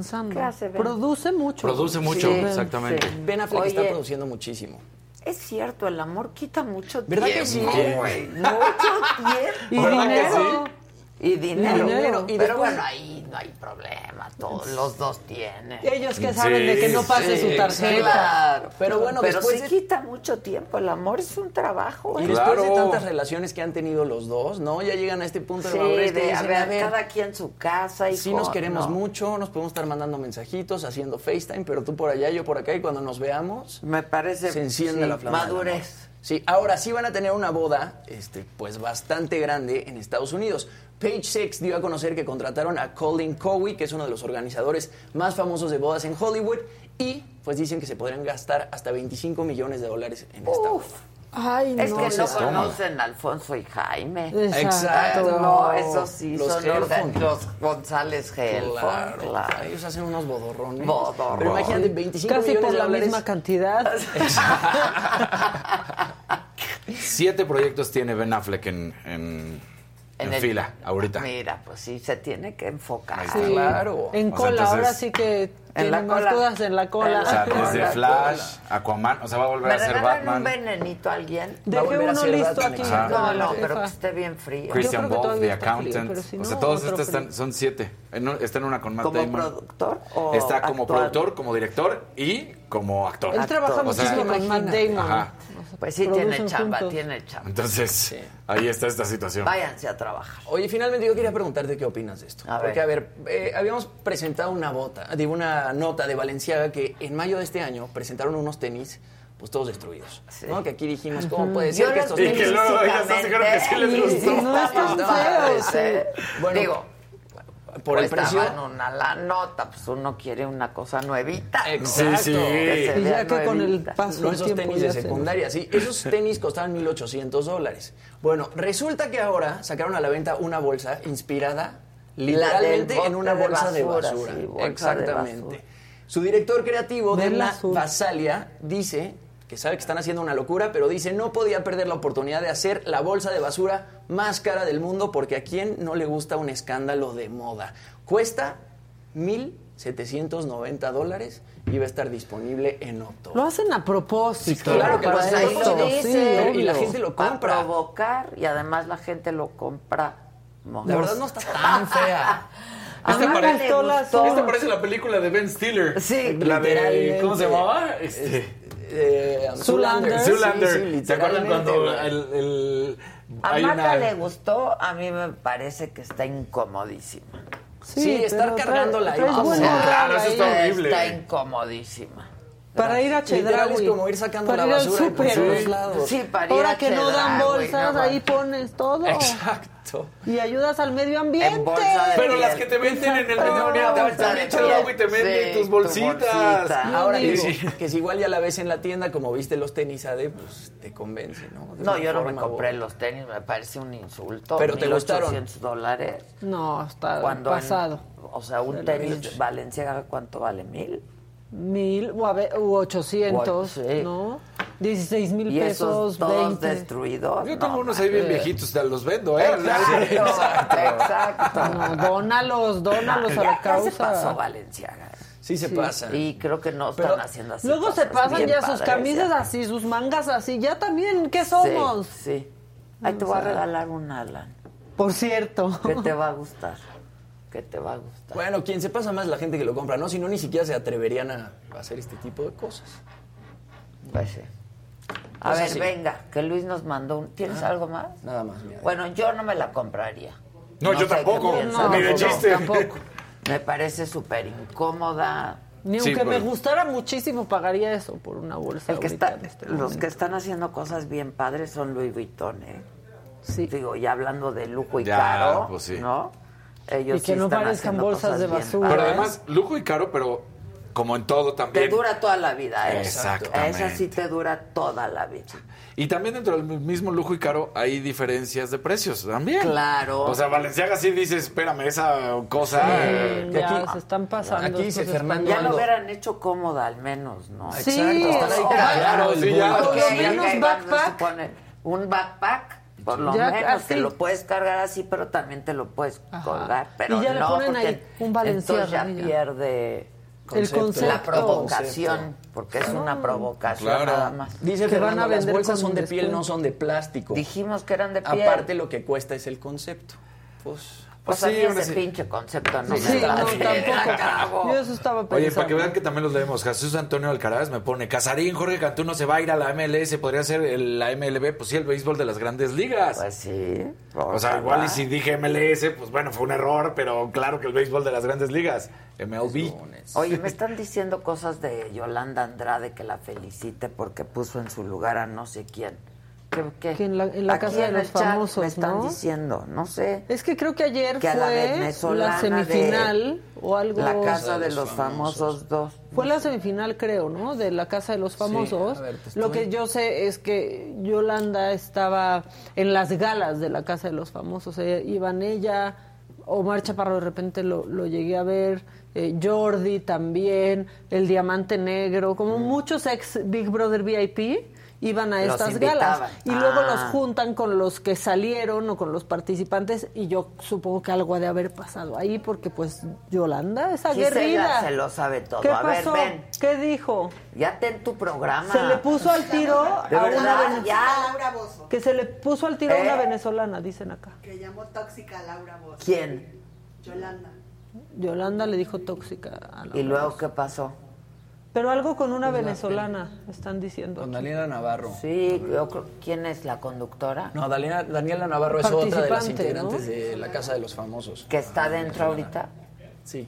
Ah. Es que es muy claridosa Yolanda, entonces le ha de haber dicho Pues sí, una. y es ¿no? rápida. Es, ra- Y es es rápida, rápida, las agarra aquí. la Yola. En el aire las compone, Sí. Yola. Andaba un poco distraído porque me andaban diciendo, ¿qué no vas a poner esta imagen? Ponemos esta imagen para que ver, no digan que no. ¿Qué pasó? Pues ya sabes, tú sabes lo que es Mixed, Ma- Ma- Mixed Martial Arts, ¿no? Que es de la UFC, en pocas palabras. Fue el Artes inicio. marciales mixtas. Exacto. Pero bueno, fue, fue el inicio y de ahí nos venimos a la UFC. Pues hubo una, un pleito, simplemente una pelea entre Blake Perry y Marcel McCain. Y pues resulta que se estaban dando con todo y le destruyen, le destruyen la nariz, pero siguió combatiendo hasta el final. Termina perdiendo. Ah, Por eso no la Por- yo- queríamos porque yo poner. dije, y me dijeron, "Ponla". La pongo para No, que nadie- imagínate cómo le hacen una prueba de COVID. No, manches. O sea, o sea, y, y espérame, terminó la pelea, ¿eh? Porque después de ese Con golpe. la mucosa de la boca, ma- Maquita. Beso, beso, beso, Sí, sí. beso. Hijos. Entonces, bueno, pues eso Ay, pasó ¿qué? en. Prueba Sí, COVID, claro, la China. china. Le hacen la china. La Ah, eso pasó en el la MMA, en las artes marciales mixtas, Mixed Martial Arts. Ay, ay, ay, ay, Destrozada. ay, ay. Pero el, el, el, el video. ¿Siguió así? Ajá, el video no lo podemos poner porque es del, del programa Ah, de YouTube ok, de. Mixed Martial Arts. De la- Entonces, nada más la foto. Pero viene la Ah, ya patada estoy viendo el y enfrentamiento. bolas, le truena la nariz y el cuate. Sí, ¿eh? Dice, ¿qué onda? ¿Qué vas? ¿Qué pasó? Yo creo que en el momento no ha de Es doler que eso es lo que pasa, ¿no? es como cualquier cosa Estás cuando estás. Pero pasa el ratito la y dices. adrenalina, claro. Ahora, estas, estas rupturas de nariz que sí pasan en el boxeo. Se que- fue directo a cirugía. ¿no? Sí, y hay a veces que ahí mismo la La arreglan. re- sí. O sea, agarra a tu entrenador, tu esquina y, arregla. ¡crack! Y va de regreso. Ay. Se la re- ¿Qué es eso? Ya estamos viendo aquí que no podemos poner justo por derecho. Ajá. Pues el momento es en el que Yolanda se le pone, ¿no? Qué guapa la Yola. Se ve ¿eh? súper guapa, ¿verdad? Qué Pero guapa no la podemos, Yola. ahorita vamos a escuchar, pero no ¿Qué, podemos ¿qué nosotros. dices, Kevin? El audio sí podemos echarlo. Ah, súper. A ver. Y ya lo machamos. Esa es la venezolana Ajá. que ya salió. Sí, pero ahí ya se empezó a enojar la venezolana. Oye. A ver, pongan el Me audio. gusta mucho la Yola, Se ve súper bien. Sí, es guapísima. Déjame mandarle mensajito. A ver, ¿qué Que, vamos que a ver? entre a contar. Sí, a ver, que entre a contar. Déjame mandarle mensaje de audio. La relación fuera de la casa. Para que van a seguir. Fuera de la casa. Ay, claro que no me importa. O sea, por supuesto que no. Ay, por fin descubro quién es Yolanda. Ay. ¿quién es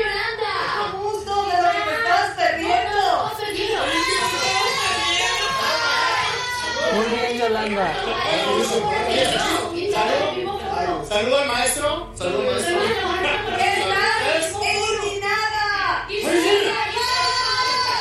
público te votó! ¡Eh, eh, eh! ¡El público te votó! Ya, mira. A ver, a ver, mira, espérate. ¿Te parece que ya lista? Y tú grabando con... A ver, ¿a qué te dedicas? Principante, soy actriz, que tengo 14 años. ¿Ah, sí? Y tú no, porque te gusta. A ver, ¿qué voy a te van a hacer? A ver, Yolanda, vamos, vamos. Yolanda, Yolanda, vamos para allá. Ya Escucha, tendrán tú, chance de ay, platicar. eres Eh, una Daniela, por señora, favor, pobrecita, toma tu lugar. sí, Daniela, sí, por sí, favor, sí, toma tu sí, lugar. sí, cariño. Toma tu lugar. Ya habrá tiempo para eso. Yo la hubiera dejado si hubiese sido la conductora. Que siga. Que siga. no Bueno, la conductora que, está pasa. atrás ni se movió. Jimena Gallego casi le da algo. Solo No, no Héctor Suárez, Héctor Suárez, wow, Héctor Sandarti es el que trata de separar. Pero ¿para qué? Ya la- los hubiera dejado. Pero Sí, no pues es que se hubieran dado con todo. La verdad. Disculpen. Pero ¿cuál es el contexto de esto? O sea, muy bien Yolanda, como siempre, muy rápida y la pone en su lugar, pero ¿por qué Pues, se enojaron? Sí, no entiendo. Daniela le dijo a Yolanda que no, que no tenía quién era Yol- que no tenía idea quién era Yolanda. Entonces ella que se ella es, que ella es una actriz. y de no lo sé que qué, te no habías cuánto. perdido. Exacto. Ajá, y luego. Y pues ahí se hicieron de palabras. Pero Este, pues no se entiende ¿por qué qué se palabras, hacen de palabras, sí? francamente, no se entiende. A ver si la Yolanda. Pero te vamos a ti, Yolanda. Ah, Estamos no, de tu lado duda. y, y tu barrio te respalda. Exacto, aquí la ¿Quieres ver el raza. golpe? A ver el golpe. Fíjate. tu barrio te Voy a ver el golpe, muchachos. Ve la rodilla, ve la rodilla. Ah, el golpe. Ah. Pero lo que te digo, termina la pelea, ¿eh? O sea, Sigue. ahí sigue. Con, Sí, sí, sí, ya con o la sea, nariz. Ese camino está desviadísimo. Sí, ya, sí, sí, ¿eh? sí. Desviadísimo. Y luego ve, terminó la la, prueba se pelea. la hagan con saliva. O sea, la terminó y todo, pero. Que No, comentemos no. más de lo que pasó en la casa Es de los que no se entiende, ¿no? discúlpenme, si Se alguien dieron con sabe qué todo. pasó y me lo puede contar, yo no entendí nada de lo que ocurrió. A ver. Solo lo que alcancé a entender es de lo que te habías perdido, soy Yolanda. Bueno, Pues sí. Mientras vemos si Dicen, Yolanda... se habla de que tuvo que intervenir la autoridad fuera del aire. Nah, no creo. Yolanda se está divirtiendo, sabe divertirse Ay, al aire mucho y ni Lo enojada de haber perfecto. estado. La autoridad, la autoridad. La autoridad, La la autoridad. autoridad. Señor Poli. Justicia. El pol- Pues polis. eso dicen aquí. Ah, no es patata. Pues Yolanda, si algo sabe, es divertirse Claro. con la gente enojada. Oh, Ay, Ay. ándale. ¿Y eso? ¿Y eso? ¿y eso, ¿y eso? eso irrumpió? Uy, irrumpió. Sí, de la nada. Hasta me tembló el corazón. A mí también. Ay, güey. Pues sí. Ay, güey. Ay, güey. Ay, güey. Ay, ¿Qué güey. fue eso? A ver con qué sorpresita lo sorprende. Bueno, las autoridades federales y estatales siguen la búsqueda de los 10 mineros atrapados en Sabinas, Coahuila. Protección Civil de Nuevo León informó que un hombre murió al interior de la mina La Tatiana en el municipio de Galeana luego de que se registrara un derrumbe. Es otra mina. Le cayó una piedra encima. En otros temas, un juez federal suspendió en definitiva una orden de aprehensión contra Rosario Robles, que la Fiscalía General de la República tiene desde el 2020 pero que nunca inició acciones para ejecutarla. Entiendo que es por lavado de dinero, por este delito que le fincaron, lavado de dinero. Y bueno, este ya un juez le da una suspensión definitiva. Ella sigue presa en Santa Marta, Acatitla, acusada de delincuencia organizada. Vamos a ver qué pasa. El caso es que, hasta donde entiendo, la prisión preventiva, porque está en prisión preventiva solamente se da por dos años, es decir, no puede exceder los dos años. Ella lleva ya, pues prácticamente tres, ¿no? En prisión. A ver, vamos a ver qué pasa con esto. El fin de semana la jefa de gobierno Claudia Sheinbaum estuvo en Veracruz para dar seguimiento al convenio que firmó con el gobernador Cuitláhuac García en materia de digitalización, turismo y cultura. Y ahí descartó que esté haciendo actos anticipados de campaña. No, hombre, fue a firmar, a ver cómo va el acuerdo. No tiene nada que ver con eso. Eh, hemos asistido por distintos motivos a otras entidades. En algunos casos, pues fue eh, un llamado que se hizo en su momento por nuestro movimiento. En otros casos, eh, hablamos sobre el tema de la reforma electoral que hoy está discutiéndose a nivel nacional y hoy, pues en realidad es una visita totalmente institucional. La Fiscalía de Guanajuato informó que luego del ataque armado del viernes en un bar de la comunidad San José el Nuevo, subió ya a nueve el número de personas muertas. Ocho murieron en el sitio, una más al recibir atención médica en un hospital. Ya, ya quiten la imagen, ya quiten la imagen. La autoridad desplegó un operativo de seguridad en la zona, pero todavía no hay detenidos. En temas internacionales, este domingo Gustavo Petro tomó ya posesión como presidente de Colombia. Se trata del primer presidente de izquierda en la historia del país en asumir el cargo y con él llega también la primera vicepresidenta afrodescendiente, que es Francia Márquez. A este acto acudió el canciller Marcelo Ebrard, estuvo también la esposa del presidente, Beatriz Gutiérrez Müller, y hoy el presidente dijo que estaba muy contento por el triunfo de Petro. Eh, vamos a, a ver cómo gana Petro. hoy retoma el cauce. Senadora María José Pizarro.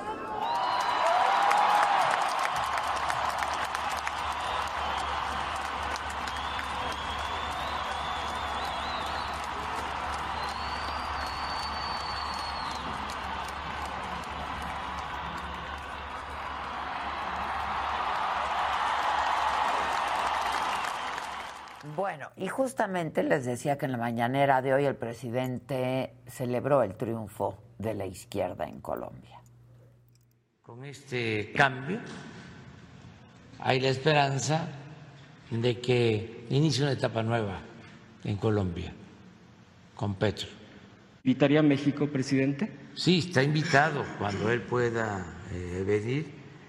Están las puertas abiertas y nos dio mucho gusto que se esté dando este cambio en Colombia y felicitamos al pueblo de Colombia, pueblo hermano de Colombia.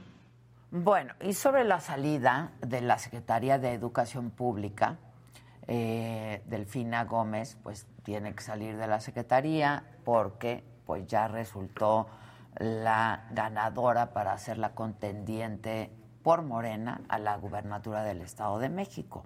Y lo que todos nos preguntamos es, ¿a quién le importa la educación en este país? Hacemos un enlace, lo haremos vía Zoom o es por teléfono. Vía Zoom con Marco Fernández. Él es profesor investigador de la Escuela de Gobierno del TEC de Monterrey y es investigador asociado de México Evalúa.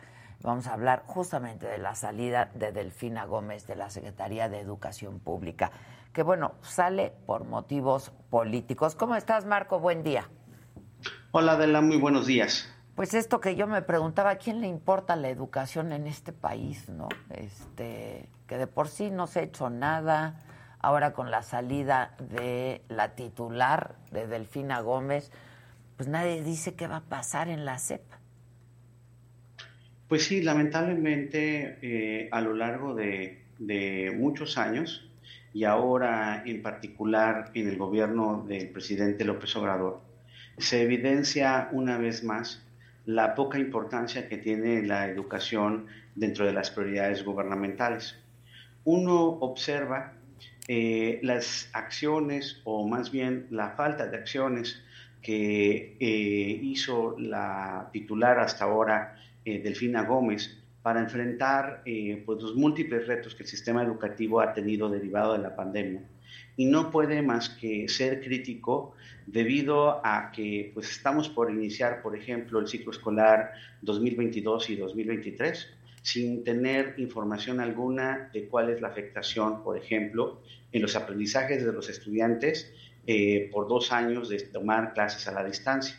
No hay acción eh, anunciada específica para poder eh, ver de qué manera los 367 mil jóvenes que hoy eh, hay menos en la media superior de respecto a cuando inició el sexenio del presidente López Obrador, se les convenza para poder regresar a las aulas o que haya un programa para mejor focalizar las becas y que realmente tengan resultados o hacer un programa de tutorías para ir recuperando aprendizajes. No hay dinero, se ha recortado, Adela, en 89% los recursos para la capacitación eh, docente, por lo mismo no hay recursos para poder, por ejemplo, capacitarlos para contener emocionalmente a sus estudiantes que se han visto afectados por estos años de pandemia. Y la lista sigue y sigue, y uno observa cómo eh, la señora se comportó eh, como si no hubiera una emergencia educativa derivada de la pandemia y lamentablemente eso ha sido posible, por un lado, porque el presidente López Obrador, más allá de los discursos, en los hechos, uno observa que la educación no le importa, por eso le ha recortado sistemáticamente recursos a áreas que justo atienden a los más pobres, a los que dice que supuestamente le importan, pero le recortó recursos al CONAFE, le recortó recursos al, al INEA, que son, para quien nos está viendo, las instituciones dentro de la Secretaría de Educación Pública que atienden o a los menos favorecidos de la sociedad o justo a los adultos que por alguna razón eh, cuando eran eh, niños y jóvenes no pudieron estudiar y que están tratando de, de, aprender por lo menos a leer y escribir, pues a esas dos instituciones también les ha estado recortando eh, recursos este presidente que dice que le importan los pobres. Oye, y luego también pues quitan el programa de las escuelas de tiempo completo, ¿no? Súmale. Y no solamente eso, sino que además miente porque después dice que no, pero si vamos a tener la escuela nuestra y con eso vamos a poder mantener las escuelas de tiempo completo. Para los docentes y para los papás y las mamás que han estado viendo cómo opera la escuela nuestra, pueden observar dos cosas. Uno, que los recursos originalmente eran para infraestructura educativa y se iban a entregar directamente a los comités de mamás y de papás, pero el presidente calla cuando ya hay evidencia de la propia Auditoría Superior de la Federación de cómo los denominados servidores de la nación de la Secretaría del Bienestar presionan a los papás para hacer las reparaciones de las escuelas con los constructores que ellos les indican bajo la amenaza de que si no les retiran los recursos.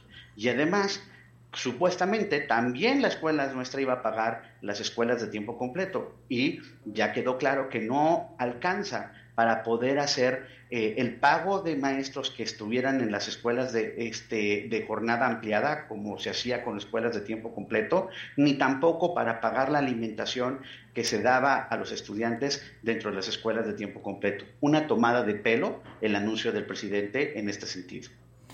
Este, ¿Qué es esto de Escuela Segura? Entendemos que es el programa que sustituye. Este, pero ¿cuál es el balance y, cómo sustituye a las escuelas de tiempo completo en todo caso? Es Escuela es Nuestra. Escuela Segura es el programa... Perdóname, perdóname, Escuela es Nuestra, que acabas de mencionar. Sí, la Escuela es Nuestra se anunció en 2019 supuestamente primero para poder entregar de manera directa dinero a escuelas seleccionadas eh, para poder mejorar la infraestructura educativa. Eso fue el plan original.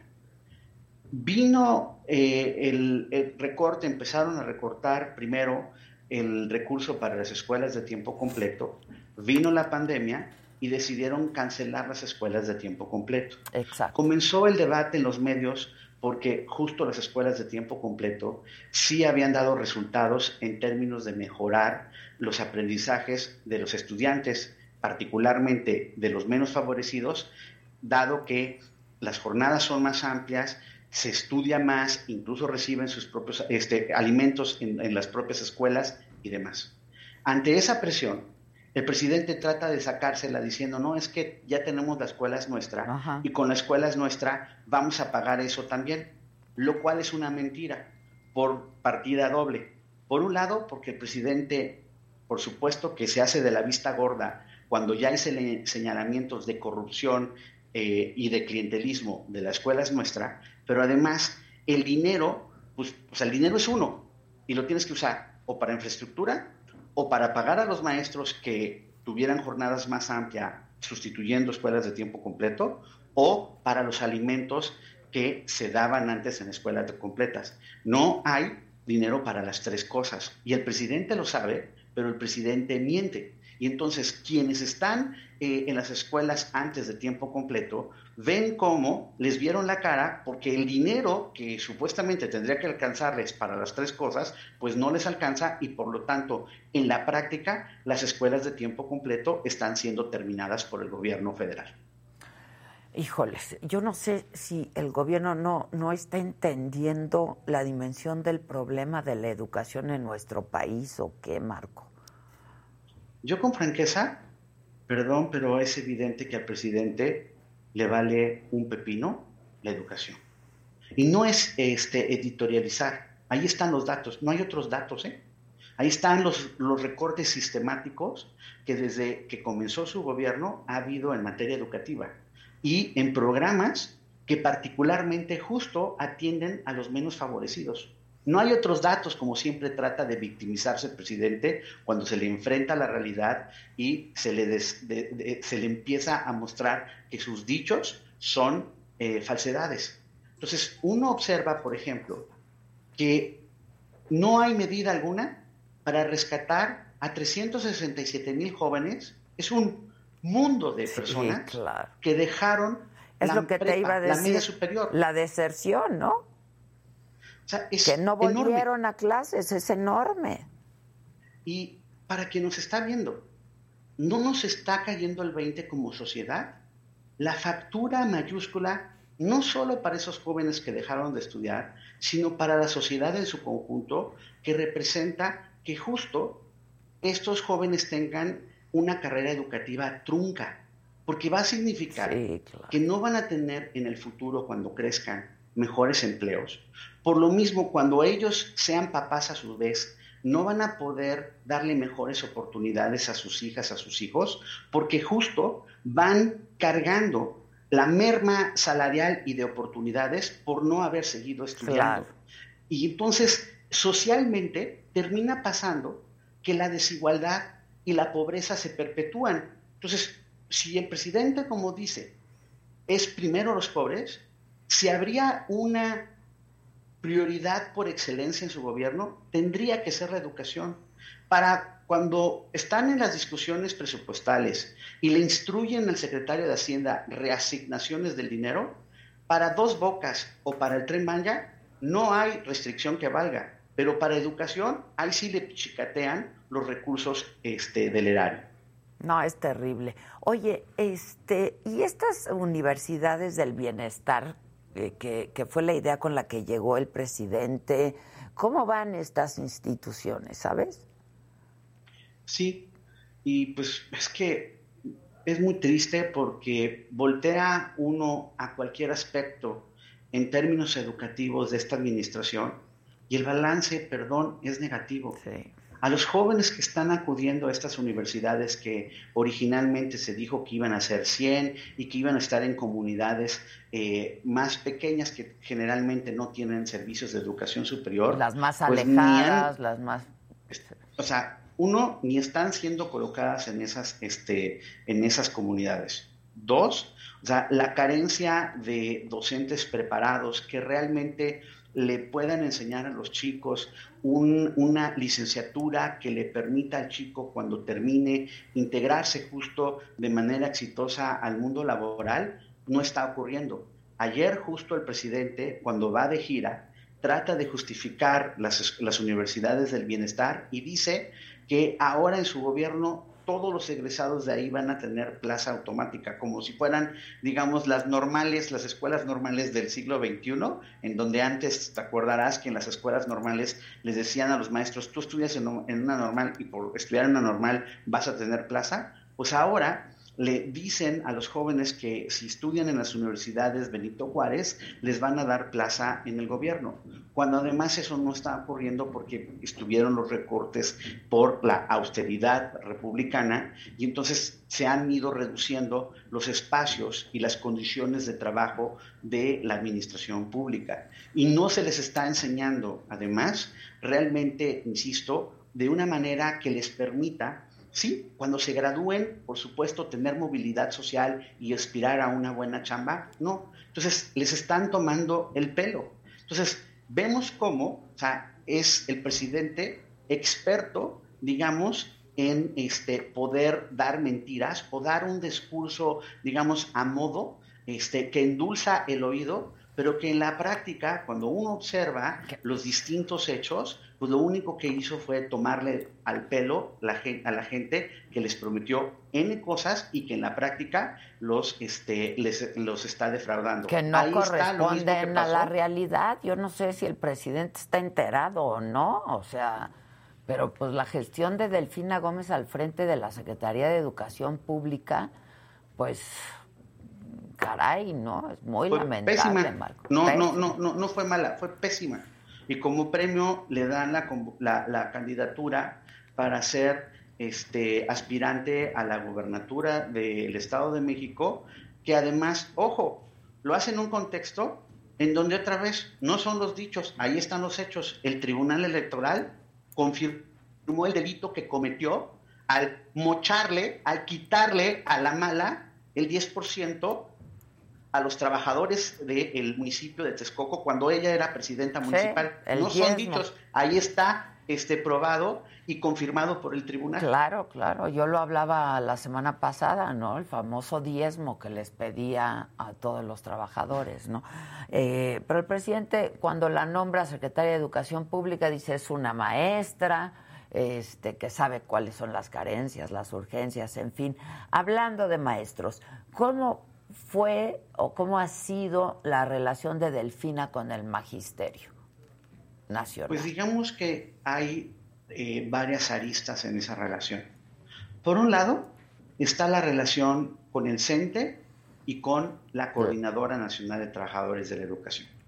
El CENTE siempre, lamentablemente, se ha caracterizado por su prostitución política. Primero sirvió a los intereses del PRI, luego fue con los panistas y ahora con Morena. O sea, en ese sentido no hay nada nuevo bajo el sol, porque a cambio de que les den recursos este, que estén en disposición de los líderes del sindicato, ellos, este, digamos que juegan y apoyan las políticas del gobierno en turno. Pero y está- esta vez no ha sido Y está la la, excepción. disidencia, que es la CENTE, la coordinadora, ¿no? a la disidencia que a lo largo de este sexenio ha presumido su relación política cercana con el presidente, a ellos prácticamente con presiones les han cedido eh, pues varias cosas, entre ellas, por ejemplo, en Oaxaca, nuevamente quien controla el Instituto de Educación Básica del el IEPO Es la de Oaxaca, es la sección 22 y hace y deshace con lo que pues eso significa lamentablemente para el aprendizaje de las niñas y niños de aquel estado. Y pues, finalmente, Marco, pues en estos dos años que quedan de esta administración, este, con alguien que va a llegar ahora a la Secretaría de Educación Pública, no sé qué perfil se requiera y cuánto pueda hacer, Marco. La verdad, ya en dos años. Pues creo que ahí hay varias cosas. Por un lado, como dices tú, está el tiempo, pero ese tiempo, si llegara alguien que realmente le importa y sabe de educación y que tuviera la capacidad de, eh, pues ahora sí que empujar, persuadir al presidente a que le dé las condiciones para atender la emergencia educativa, serían dos años muy valiosos. Pero lamentablemente eso es solo un buen deseo. No hay nada a lo largo de este sexenio que nos indique, insisto, que al presidente el tema educativo le importe. Y está toda esta discusión y, digamos, la especulación de que si es, por ejemplo, Adela Piña la que eh, ahorita está encargada de la, de la unidad de maestros, que ha sido este, maestra, fue diputada, presidenta de la Comisión de Educación, que si no, que más bien va a ser este, la señora precisamente eh, eh, que está encargada de las universidades del bienestar, no que este, va a ser eh, la señora Luján, etcétera, etcétera. No está toda esta baraja de nombres. Pero más allá de la baraja de nombres, cuando uno observa que es más fácil estar diciendo cosas ideologizadas de vamos a cambiar el plan de estudios, porque pues no pongo sobre la mesa nada para atender eh, el problema de la caída de la matrícula, nada para atender el problema del abandono, nada para poder dar cuenta de las afectaciones en los aprendizajes y establecer una ruta de recuperación a lo largo de los siguientes años, nada para poder capacitar a los docentes y poder este, eh, contener emocionalmente a sus estudiantes, nada de recursos para poder realmente cumplirles a los docentes como les prometieron de tener capacitación adecuada y recursos para poder mejorar sus condiciones. Hay una cosa de la que se llama el escalafón vertical y horizontal, es decir, si un maestro concursa para ser director o supervisor o si concursa para que, aunque se quede como profesor, tenga un mejor este, nivel salarial, pues no hay recursos y los maestros en ese sentido están muy molestos porque les vieron la cara a pesar de prometerles que no iban a ser como los anteriores, que la reforma anterior educativa había sido mala, mala con ellos y que ahora sí ellos iban a tener una dignificación de su trabajo con el presidente López Obrador. En la práctica eso no ha ocurrido.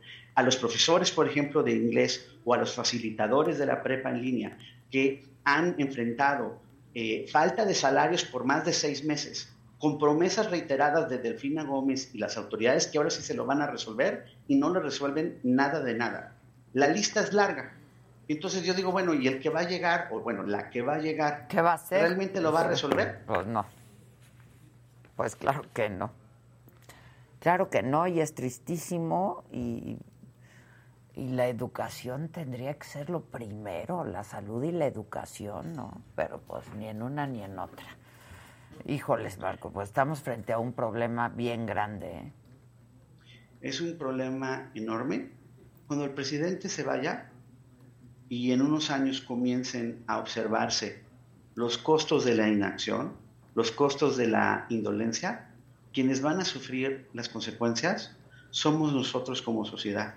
El presidente ya no estará, ya estará de retirado allá en Chiapas o donde se vaya, pero realmente quien se queda con el problema es la sociedad. Y eso es posible también en la autocrítica, porque como ciudadanos, como mexicanas, como mexicanos, hemos sido muy tolerantes a no exigir a nuestros gobiernos, tanto al gobierno federal como a los gobiernos de los estados, mejores resultados en materia educativa. Y todo el mundo se llena la boca hablando de el derecho a la educación y que el artículo tercero constitucional y no sé cuántos discursos elocuentes. En la práctica, ese derecho no se ejerce porque hay una desigualdad muy importante de acceso a oportunidades y cuando se tienen, las oportunidades lamentablemente no son de calidad, no se aprenden, aunque no les guste eh, el término a los señores de la cuarta transformación, calidad es aprender justo de manera adecuada la parte de matemáticas, la parte de historia, la parte de biología, la parte de física, comprender lo que se lee y demás. No se, no se, no se, se resuelven esos problemas solo diciendo, no, es que la educación es clasista, eh, neoliberal, Sí, eh, sí, eh, sí. etcétera, como lo ha dicho, por ejemplo, Marza Arriaga, el señor encargado de los libros de texto, ahora que ha estado siendo el vocero para el cambio de los programas de estudio, eso no resuelve el problema de abandono, eso no resuelve la caída de la matrícula, eso no resuelve que los estudiantes no están aprendiendo lo que tendrían que aprender. No, sin duda. Híjoles. Pues Marco, te agradezco mucho este, este análisis. Vamos a ver quién de ellas llega, porque seguramente así será. Eh, y pues yo creo que, pues para no hacer nada, ¿no? Este, porque, Para administrar la inercia y si se puede Pero ¿sabes meterle qué? más Es que hacen ideologización daño. a la educación. Es que es criminal, perdón, hacen un daño terrible, ¿no? Porque por un lado no hacen nada, pero por el otro, cuando hacen, toman malas decisiones. Entonces, pues sí estamos frente a un problema bien grande, sin duda. Lamentablemente sí. Sí. Te agradezco mucho, Marco, y te mando un abrazo. Gracias, el Gracias a soy ti. yo. Muy No, buen día. Muchas gracias, gracias. Recuérdales, ¿no? Hoy lunes, en Ah. este mismo canal. A las 8 de la noche, Chairistegui Online. Eso. Para reír de lo que tendríamos que llorar. De eso se trata Chairistegui Bien. Online. ¿Qué tamaño de multa, eh? Y usted quejándose porque su tarjeta está sobregirada cuando estas personas sí que tienen problemas reales, ¿eh? Porque siento que, pues que nunca terminas de pagar intereses con una deuda de ese, de ese tamaño, ¿no? ¡Qué bárbaro! Por eso, o sea, yo no sé si existen esos dígitos en el banco. Bueno, yo sí sé, yo sí lo tengo, ¿verdad? Nos urge, pues ya, de- de- deshacernos, ¿no? Del COVID para abrir paso a la novedosa viruela. Esa ya es la nueva, o sea, es tan viejo que COVID-19, por lo menos fuera COVID 2022. ¿no? Cada panadero tiene que ver cuánto es el rango que puede elevar en sus precios al depender de sus insumos. Ahora sí que la economía está como el panquecito en el horno, ¿no? Bien inflada. Ahora sí, no sé para dónde hacerme. Mejor vamos a un tema feliz, así que hablemos de la inseguridad del país. Óquela. No que un tema, no que un tema feliz. Ándale con Tan, la tan, Chairistegui, tan. ándale Aguerrida. con la Chairistegui. Oigan, y que, ay, caray, ah, caray. Ah, caray. Ay, qué Ah, momón. caray, momón. Cuidado. Ah, qué caray, momón. ¡Qué Ah, qué momonzote! Hola, mamón. ¿Te crees mucho porque tienes muchos seguidores ahí en el TikTok, verdad? Ay, momón, cuidado. Nomás no te vayas a bajar los pantalones, momón, porque no. Que a ti no te avienten. Que a él no lo avienten con Lady aga- ni te Gaga. agarres ahí. No te agarres ahí. Ay, momón, está Momoncito. suavecito. Oye, ¿qué, ¿peleas con Brad Pitt? Sí. Lo acabó. Eh, Le sí, sí, sí. Lo acabó. Le da con todo. Lo acabó. O sea, ¿eres parte del equipo de Bad Bunny? ¿Sí? Sí. Que está buenísima la película. Muy bien. Yo no la he visto, la tengo que ir a ver. Ahorita está en cines. Sí, tren bala, pero no es apta para niños. No, que es muy No, sangrienta, para niños. Sí. pero que está buena, ¿Por muy qué? buena. Pero tú porque estás ahí Sangriento sacándole sangre a todo el mundo. Ay, está sucio de aquí, mani. Ay, Está sucio de aquí. Andas tiznado, momón. Sí. Y lo que no mancha tizna, momón. Se van a dar con todo, Se con van a dar con todo. ¿Momomón? Momomón. El momomón. El momomón. También dinos, momomón. Momomón. Momomonón. Momononón. Momomomón. Qué bárbaro. ¿Así estás en TikTok. Mo, a ver, mo, mo. Perfecto. Exacto. Aplausos. Aplausos. Síganlo en Twitter. Necesita seguidores. Sí, tiene un chorro de ¿Por qué tiene seguidores. tantos seguidores el momomón? ¿Tienes mucho que decir? A todos Momomón. los. Cuéntanos de la película. Momomón. No habla No momomón. habla momomón. ¿Qué onda? Momomón. Bueno, Pero Bueno, qué pues, bonita su colita. Bullet a ver, Train ya está en un cines. asesino, ¿no? Sí, es un asesino. Su Sí, tú- colita. A ver, tu momomón. colita. A colazos. También la traes un poco sucia la cola. Tono, tono Laida Sansores. Tono Laida Sansores. limpiaste Tono. Laida, tono Laida. Bueno, mamón, ahí te seguiremos en el Twitter. Muchas gracias. Te TikTok queremos. también, Ah, con eso todo. sí. Venga, momomón. ¿Te encamino, Exacto. momomón, o, o, tú- o tú ves? No. No, Adiós, momón. Oriéntalo, mamá. Yo te voy a orientar, No se momón. vaya a llevar el. Pásale por aquí. Está muy grande para Con este- cosas más Oye, grandotas he podido, momomón.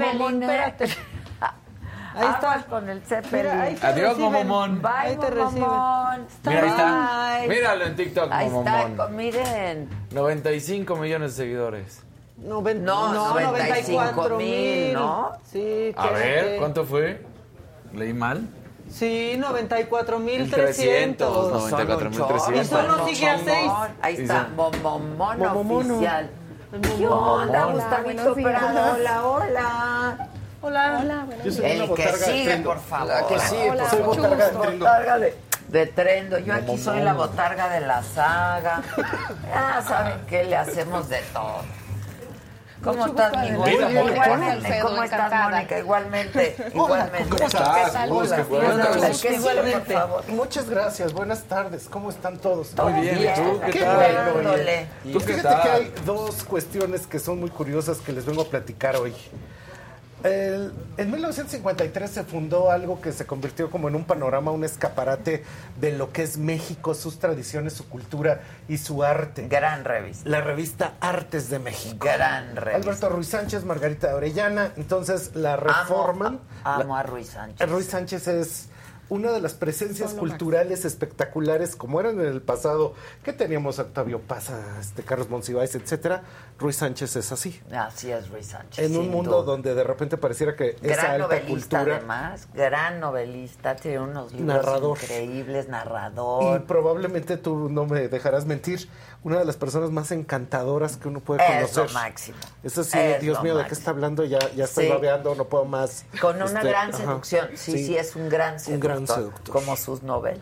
Sí, ajá, impresionante. Como en sus novelas, ¿no? Entonces, esta revista Artes de México, pues siempre aquí, por ejemplo, tengo un número que está dedicado a el mural, el otro muralismo, el rótulo popular. Está padrísimo. este Y como camarón. esto, pues es así como la pintura de este marisquerías y todo lo que serían las pinturas afuera de las pollerías y todas estas cuestiones. Los rótulos. Los rótulos. Entonces la revista siempre ha estado preocupada por esta recuperación de qué es nuestra cultura popular, qué es lo que realmente hace la gente como expresión cultural. Y ahora que el rótulo se ha puesto en el Mira. En el Eso banquillo. El rótulo se ha puesto en el banquillo, una cosa que a mí me sorprende mucho porque estuve viendo todas las entrevistas contigo y decían que pues hay que quitar los rótulos porque afean la ciudad. Yo estoy feo, pero no me deben de quitar de la ciudad. Que te pongan un sellito nomás. No, que, me, me pongan así de no ver O que te directamente embellezcan. ya. Sí, O que me que te- embellezcan. una shineadita. Pero que no me eliminen. Y de hecho yo intenté, porque pues yo todo así de a ver si funciona, me traje de la biblioteca, me traje mi libro de la picardía mexicana de Armando Jiménez, que aquí habla de los rótulos Armando Jiménez de también.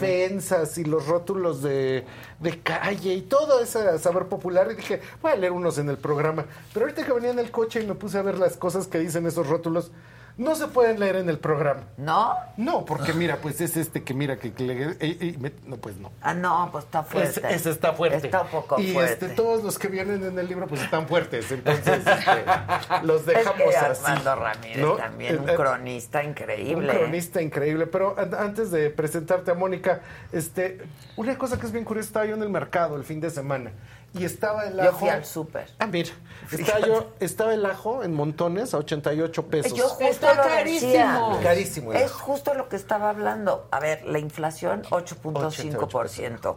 Y dije, o sea, antes con mil varo llenabas no tu ahora con esto. Para 15 días. Pero entonces en el mercado le pusieron en el letrero, dice 88 pesos arriba del ajo, y el letrero viene impreso, es que cura el cáncer. O sea, Ay, están no. jugando con eso. Ah, Están bueno. jugando con eso. Y eh, junto había otro que decía, no los tiene ni Obama, que ya es una etiqueta un ¿Qué poco vieja.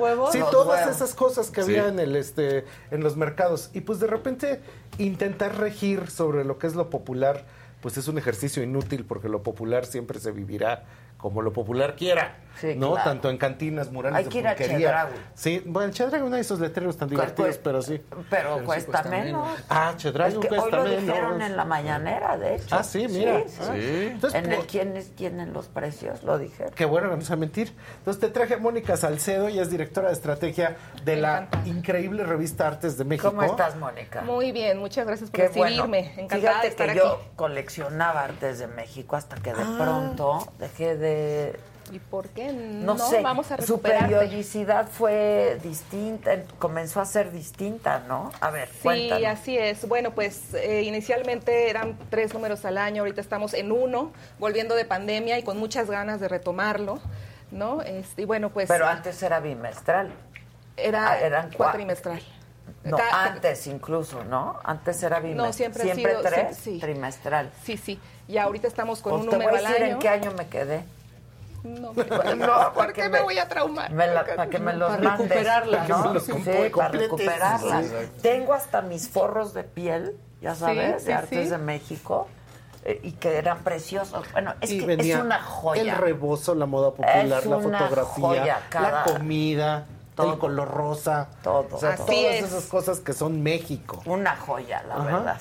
Mira, no, traje un par de ejemplares, si me permites mostrarlos, pero bueno, esto es lo que somos, ¿no? Es una revista libro, hacemos monografías de los temas que son importantísimos y, y tradicionales de México, los estudiamos, los reflexionamos, los analizamos a fondo y los queremos difundir, que es lo más importante, por eso estamos aquí Claro. contigo. Y los hacen literatura y los hacen poesía y, además- los hacen Sí, música y los De hacen verdad, todo. si no lo hace Artes de México, No lo hace nadie. No lo hace nadie. Nadie. Nadie.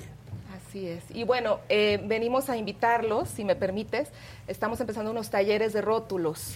Mañana el señor Gustavo nos va a hacer favor de abrir este, estos talleres en nuestras oficinas. Mañana a las 7 de la noche, en Córdoba 69, ahí estaremos eh, hablando y reflexionando una vez más de qué son los rótulos y por qué, por qué el, pueblo son y es y aspira a tenerlos y que no se borren, ¿no? Y bueno, platicando con los maestros eh, rotulistas, ellos mismos nos dijeron que su oficio pues pasa de generación en generación, pero a veces el hijo o el nieto no quiere, Ya no quiere. ya no quiere, ¿no? Eh, aprender. Y por otro lado hay artistas jóvenes que no quieren que, que se extinga este oficio, pero a la hora de buscar a algunos maestros turistas, no a todos, no les quieren enseñar porque no son su familia. Anda. Entonces hay un hay ahí así es un- como muere, una controversia, Sí, ¿no? sí. Pero escuchando ambas partes, porque ambas partes fueron a platicar con nosotros y Y dijimos, hacen bueno, sentido y tienen su punto. pues ¿no? vengan aquí a Artes, nosotros les ponemos el espacio para el que quiera enseñar que enseñe y el que quiera aprender que aprenda. ¿no?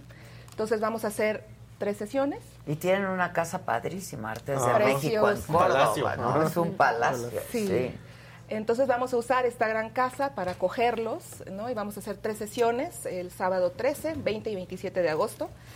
Eh, estaremos reflexionando y aprendiendo sobre rótulos. Las dos cosas, va a venir un, especialista en cada sesión para hablar primero desde el punto de vista antropológico, de historia del arte, del diseño gráfico, qué son, y luego un maestro rotulista, el señor Martín, eh, los hermanos Bautista y Alina Quiligua van a estar con nosotros enseñando. Ah, está padre. Ahora, mañana precisamente va a estar hablando Tamara de Anda, Plaqueta, que ella durante muchísimo tiempo su Instagram estaba dedicado a encontrar como la, las maravillas de la plástica en los rótulos de la Y ha ciudad. defendido los rótulos como nadie, Tamara. Ajá, ella lo ha defendido este a, a- a diente pelado.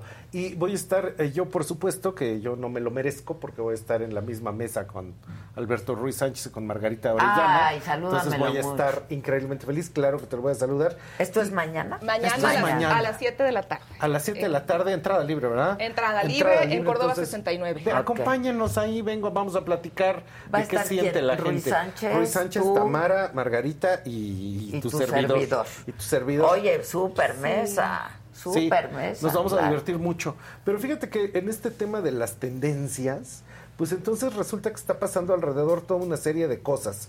En Guadalajara, Synergy Studio, que así lo pueden encontrar en el Instagram, hizo una de estas que pones tú una máscara en el al tomar la foto en el celular Y entonces te pone un rótulo donde ya lo quitaron.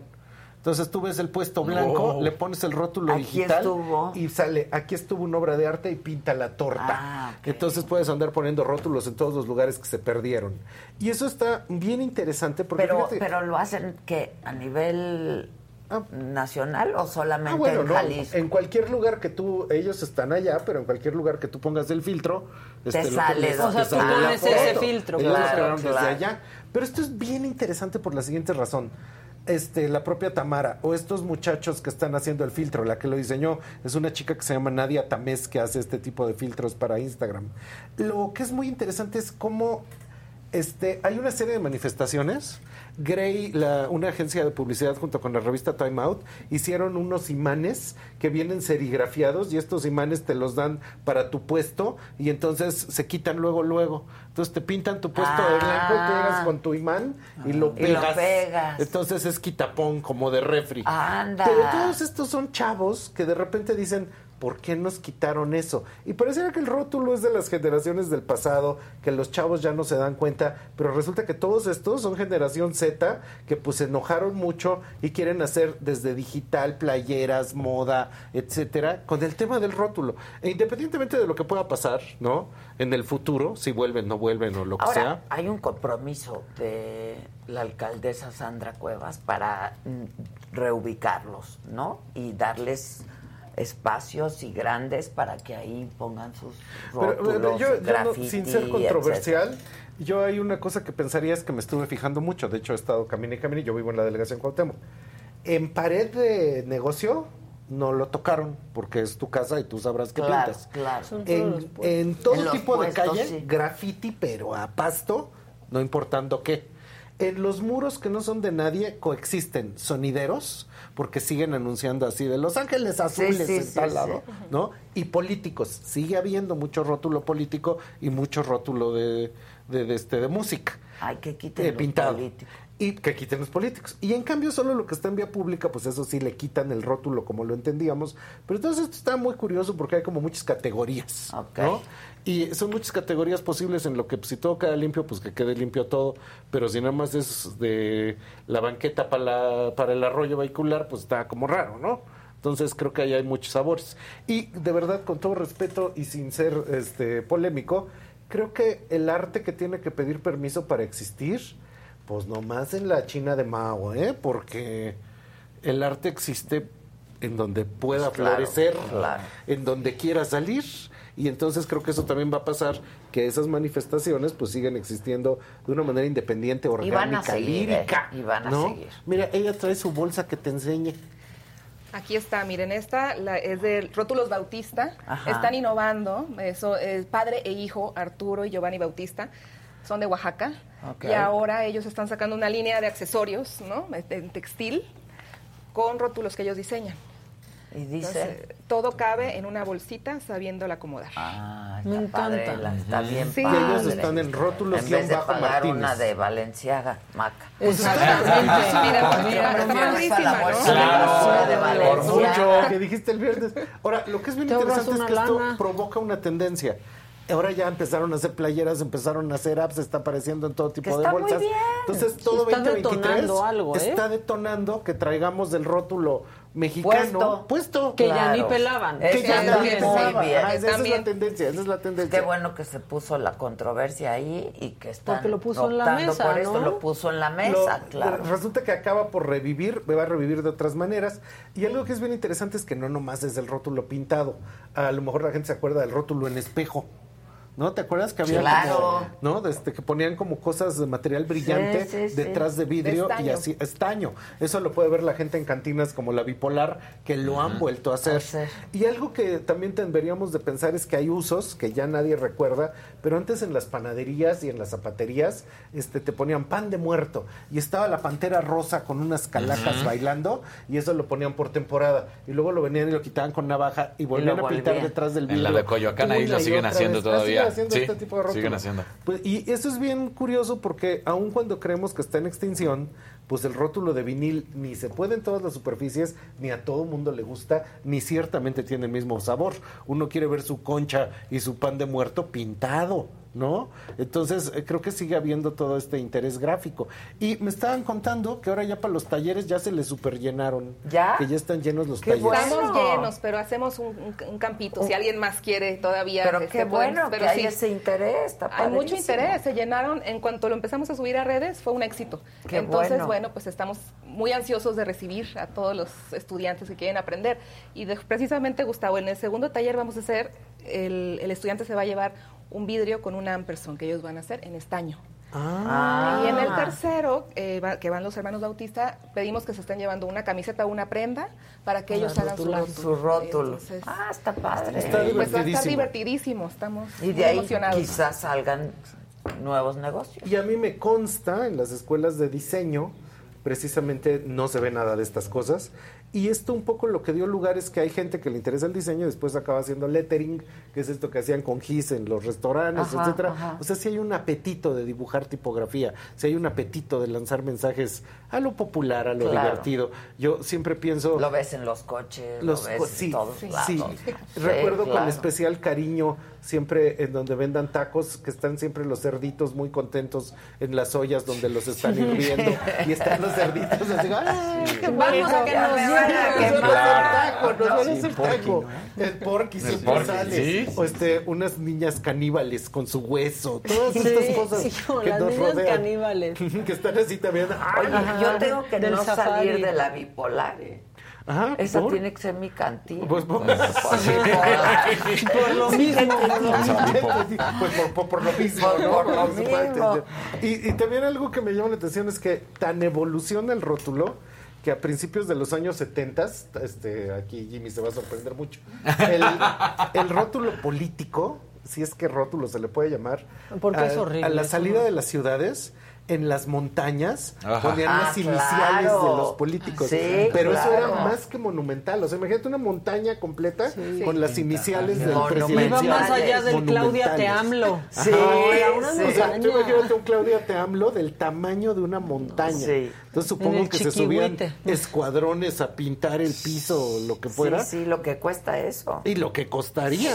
O como el pueblo Simi que vimos hace ratito. Claro, la semicolonia. la Sí. Con colonia. la cara del doctor Simi. Sí, estaba yo pensando ahorita que no sabía yo quién iba a entrar. Dije, ¿será el doctor Simi No, con gaga? no, no, dijiste. no, no, No, ya luego me di no, cuenta. Te traen ahí unas cositas, mira, Ay, fíjate. muchas gracias. Este, ay no, las cositas las tenemos allá atrás, pero mira, Ah, esto bueno, también. pásenlas. ¿Me las Todos traen las cositas Allá Gracias, atrás. gracias. cositas de Artes de México porque No yo amo que Porque era- Artes sí de gustan. México. Sí, yo también adoro. Amo Artes de Son México. estas y unas cuantas más. Muchas gracias. Mira, Bueno, este es el número del que estamos día. hablando. Este y es- este, Adela, por Wow. favor. Ese El gran grabadista. Híjole. Uy, cuánta cosita de Artes de México lo voy a poner Bueno, pues mira, unos cuantos que te pongas al, al corriente y luego nos ponemos Estoy a mano. muy preocupada, ¿eh? me faltan muchos años. Mira, te trajeron el rebozo. El rebozo. Ese es un número increíble de la historia del rebozo en México, cómo llega, cómo se fundan los primeros talleres, todos los sabores y colores que hay del rebozo. Y ves este, la, mano, artesanal. Uy, de Margarita de Orellana. Sí. Presencia señera de la revista, ¿no? Que precisamente al foto, frente ¿eh? como fundadora, pues Qué ella foto, la pasión que tiene por todo lo que es México. Oye, Todo y ¿y se cuál es el más trabajo. reciente? ¿Lo traes? El más reciente es el de, no, de Máscaras de Guerrero. Ay, te lo voy a estar traer. increíble. Sí. Y eso, Mi bueno, eso es para que te lo pongas. Ay, muchas gracias. Y te lo lleves. Me encantan estos mole. aretes, sí, y Ay, mi rebozo. ¿El rebozo de dónde es? Este es de Santa María del Río, de San Luis Potosí. de San Luis, que son los mejores Ajá. rebozos, ¿no? Sí, bueno, y en el Estado de México también hay También unos hay unos muy buenísimos y finísimos Sí, también, pero sí. bueno, este pensamos que te podría gustar. Me encanta, me encanta. Muchísimas gracias. Pues es que y mis con esto- aretes, que son Zacatecas. ¿o de- Esos son de Oaxaca, de Oaxaca, filigrana, filigrana en plata de, de, Oaxaca. de Oaxaca. Me encantan. Sí, sí. Muchas gracias. No, de nada. Sí, pues. tengo que ver lo de mi colección, ¿eh? Sí, Claro que Te sí. contactamos Y, para pues, que a la toda tengas la gente, Sí. están, Artes de México está presente en las redes sociales, o sea, están perfectamente bien a tono con los Pero tiempos. si pueden, compren las revistas. Porque Compren tener las revistas, es que son coleccionables. Sí. sí. De hecho, se puede comprar a través de la página ya, ¿no? Sí, así es. En, ¿Cuánto artes, en artesdemexico.com hay dos versiones. La pasta, Pasta dura. rústica, que es la suave, cuesta 300 pesos y la dura 450. No, de veras vale la Sí. pena. Para entender a México. y son una joya. ¿eh? Sí, una cada joya. número de es una verdad. joya. Es ah, arroba editorial Artes de México en el Instagram. Por supuesto, su página es www.artesdemexico.com. Y pues Artes de México sigue pensando en cómo la expresión de lo popular, de lo que hace la mano mexicana, pues sigue moviendo el corazón de nuestro país. Me encanta. Entonces, por eso mañana, váyanos a ver quienes puedan allá a la colonia Roma, a la calle de Orizaba. Córdoba 69. Córdoba. En la Córdoba. Roma Norte. Córdoba, ¿qué número? 69. Córdoba 69, la Roma Norte. Y yo amo la Roma Norte. Es una belleza. Es una Roma, belleza. es una Ir a trabajar ahí, salir, Sí. tomarte un café, regresar. Caminarla No, toda. Caminarla. Está. Entonces acompáñenos para hablar del rótulo, de lo que sería estas manifestaciones, que es verdaderamente la idea del diseño popular y que pues precisamente a partir de ello podamos reflexionar desde qué es la picardía, ¿no? La picardía mexicana que sigue presente en es eso, una maravilla. la picardía gráfica que sigue estando presente y todas esas imágenes que pues no se pueden borrar porque están en el corazón. La verdad que sí.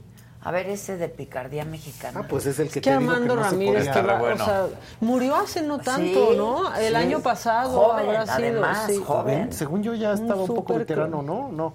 Es que hay Armando ¿Qué Jiménez, hay Armando Ramírez, hay varios Armando Armandos. Ramírez. Armando Jiménez, el de la picardía, Armando Ramírez, el de todo lo que sería Tepito. Cronista, exacto. Cronista. Él es el que murió hace poco. murió, pero este es Armando. Jiménez. Ah, pensé que Ramírez. Mira, ahí está, todo, precisamente el Instagram de Artes de México. Y pues, ay, mira, está la cerdita que decía. Ahí está, mira.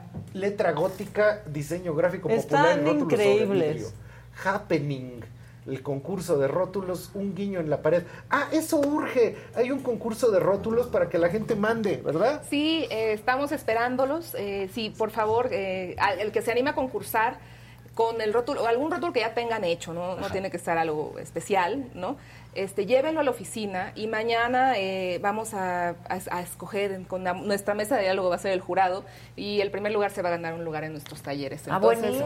bueno, pues es una manera de, de ¿Y yo también cómo de mi invitarlos a participar. ¿Lo tengo que haber hecho yo o le tomé una foto yo?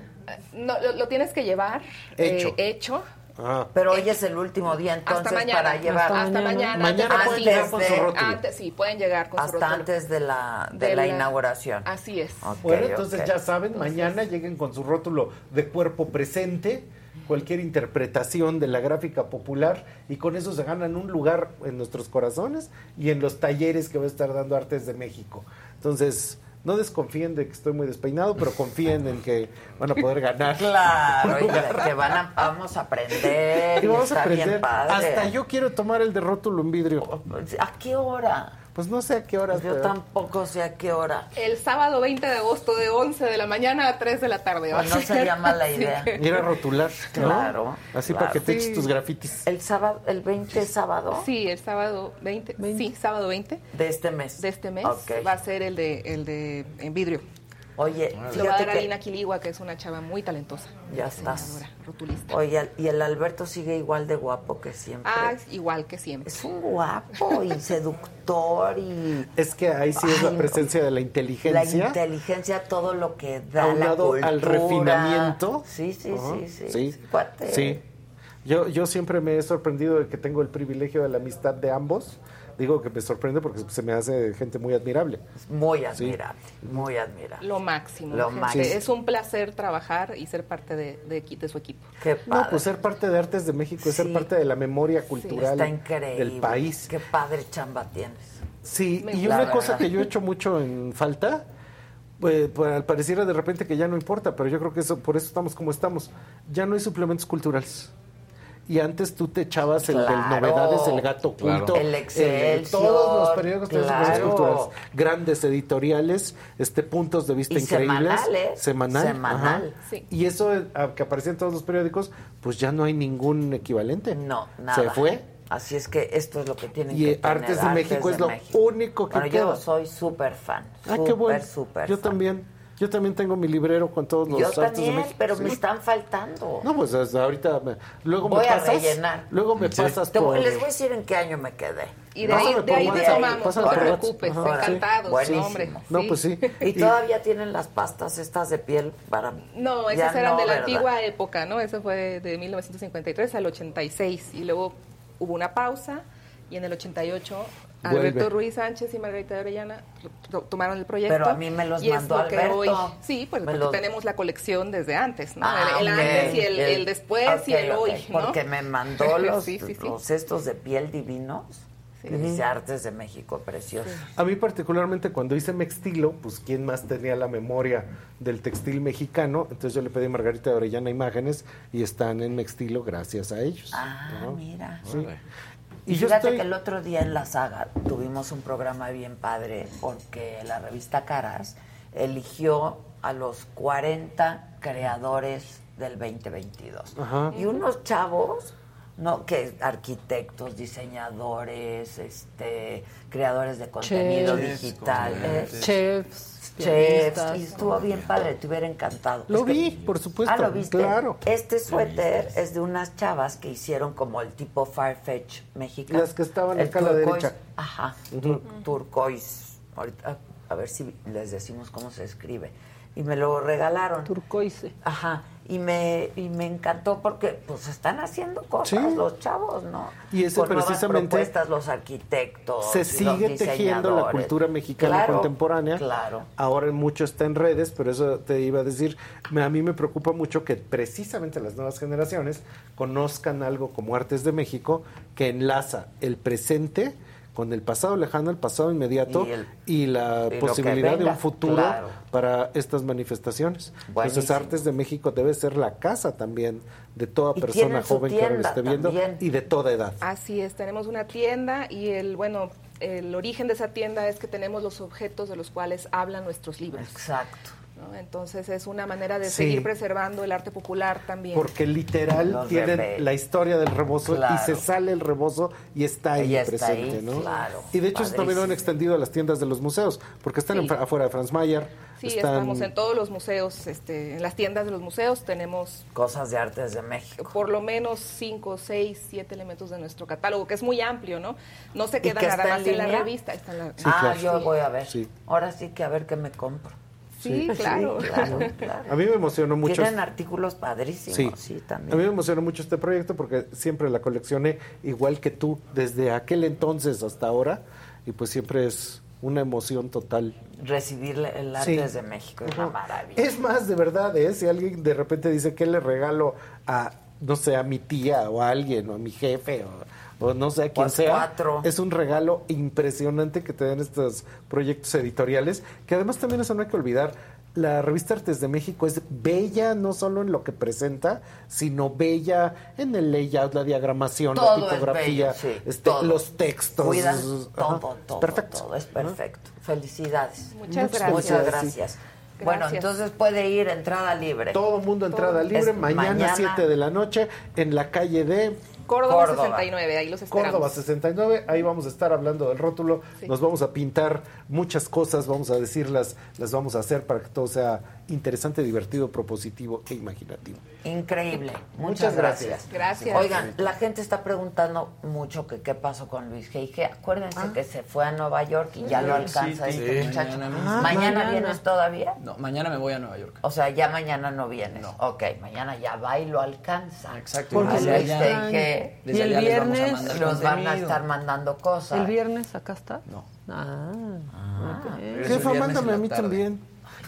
Yo no los mandé. ¿Quién Ah, te- bueno. a, a- a Luis lo mandó Samsung y a ti. Yo voy con MTV también a hacer cosas del mismo lanzamiento Ah, de Samsung, que presentan este, nuevos teléfonos. Ah, qué maravilla. Ah, sí. Ve. Bueno, bueno. Se nos van, se nos van. Oye, este, y mandó, dejó algo, ¿no? Luis G.I.G.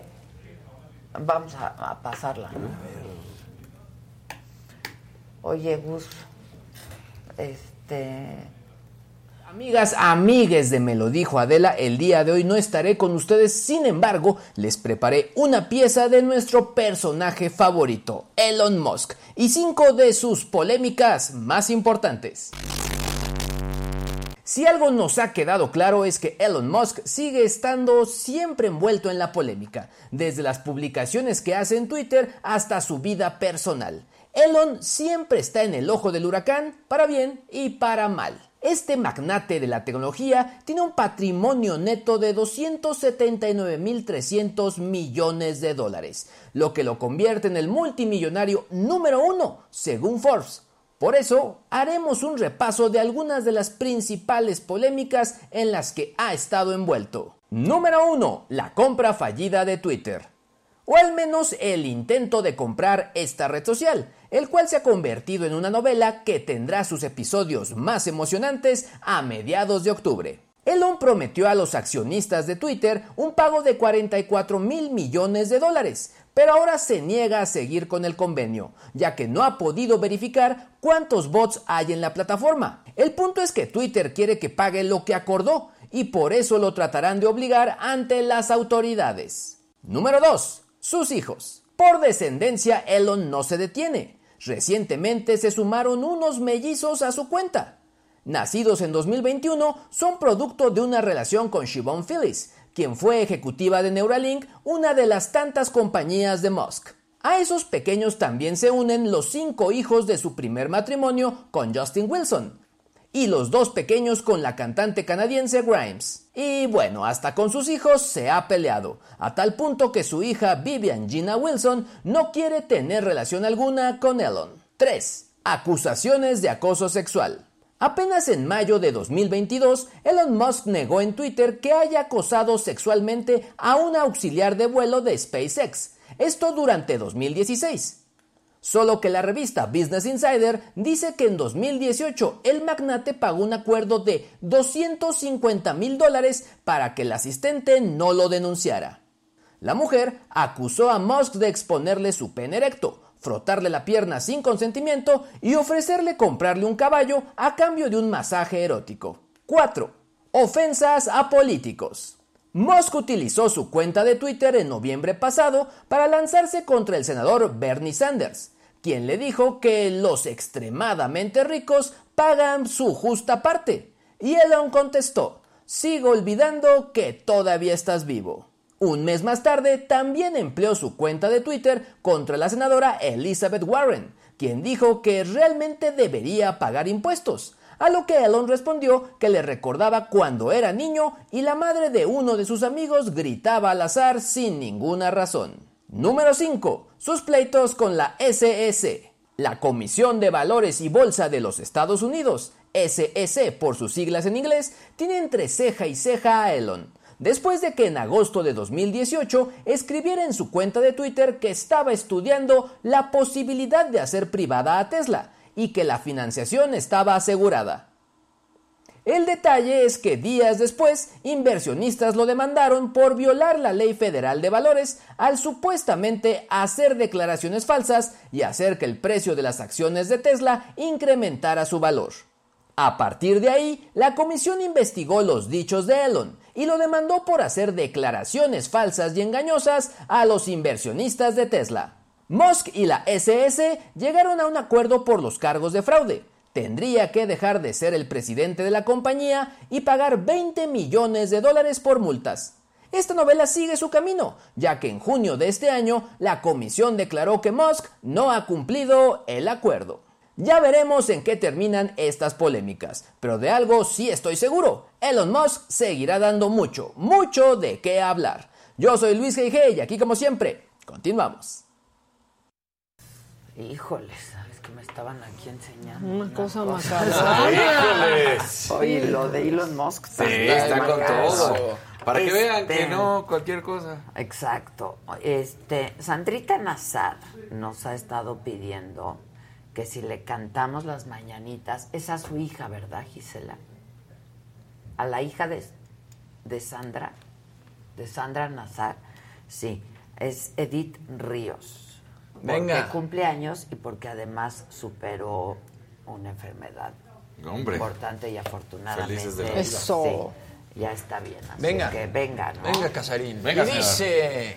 Estas son las mañanitas que cantaba el rey David. Hoy por ser día de tu santo te las cantamos así. Despierta, Edith, despierta, mira que ya amaneció. Y a los pajarillos cantan, la luna ya se metió. Muchas felicidades, Edith. Muchas felicidades. Muchos años más.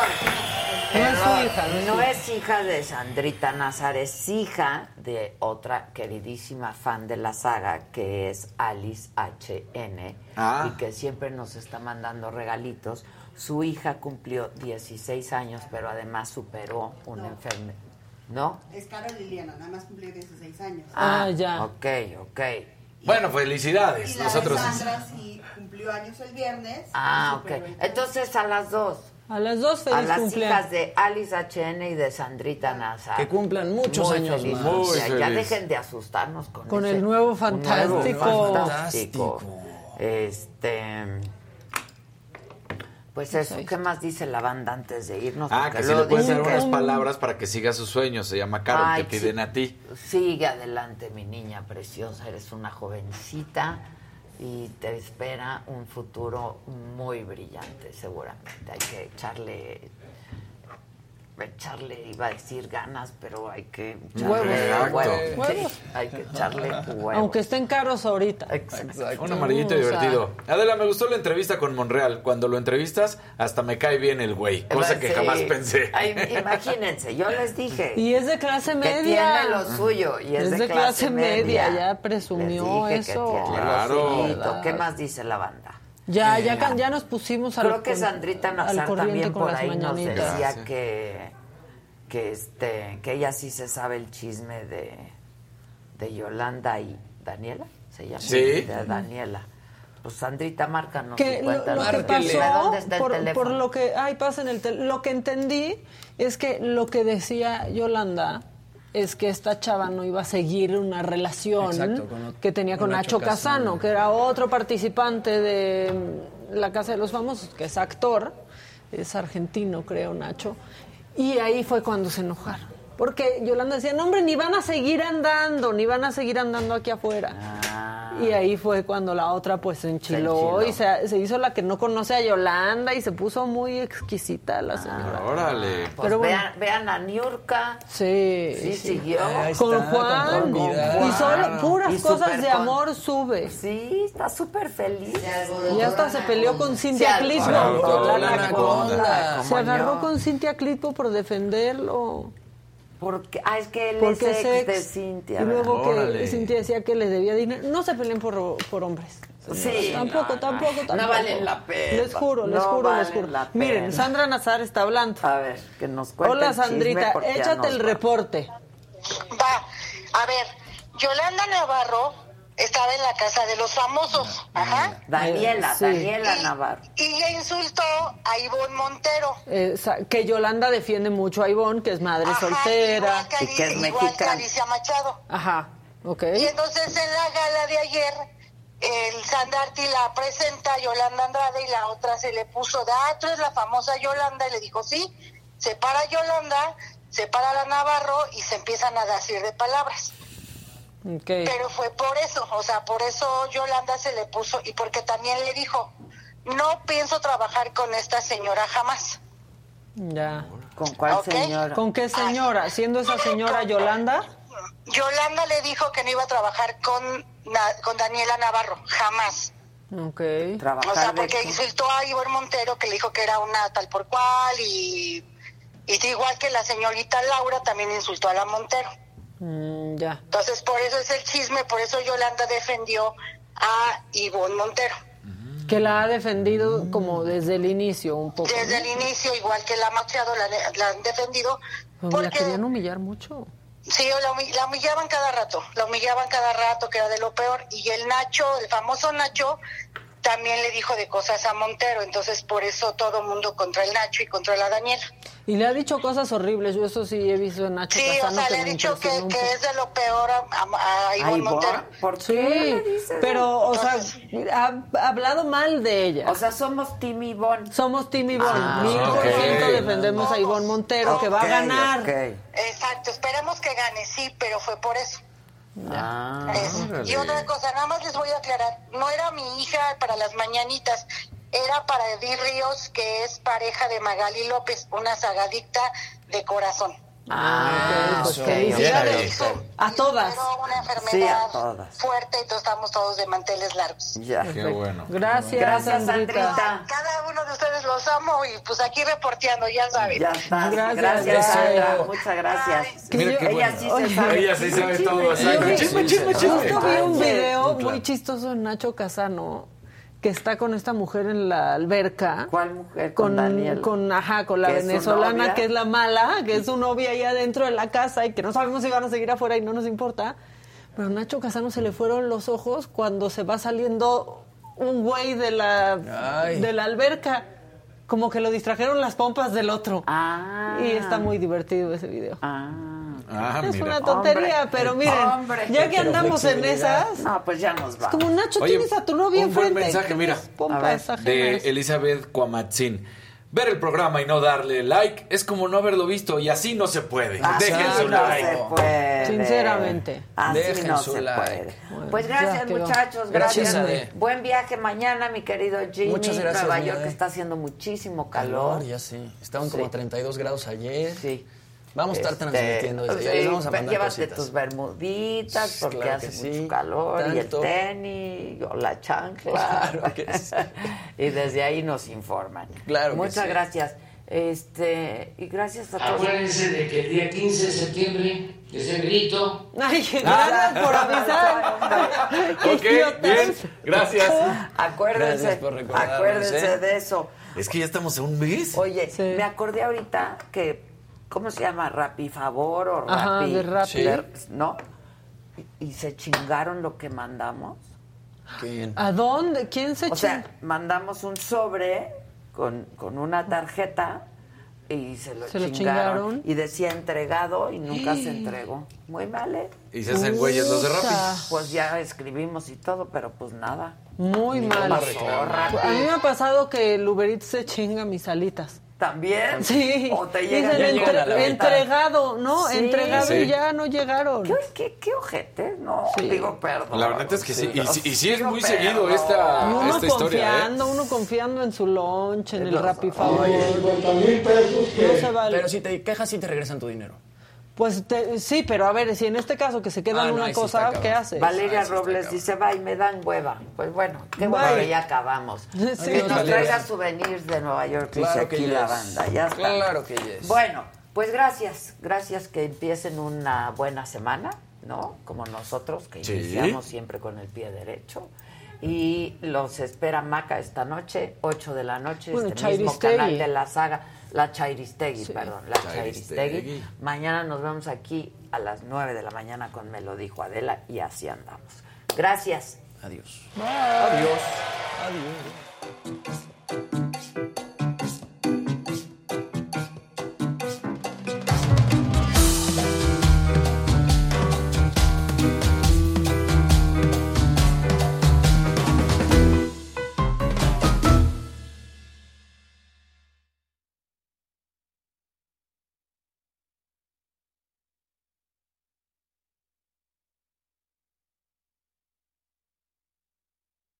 Algunos les gusta hacer limpieza profunda cada sábado por la mañana.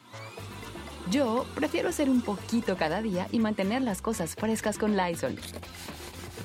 Las toallas desinfectantes Brand New Day de Lysol hacen súper conveniente limpiar superficies como controles remotos, tabletas, celulares y más, eliminando el 99.9% de virus y bacterias, con una fragancia que lleva tus sentidos a un paraíso tropical. No solo limpies, limpia con Lysol.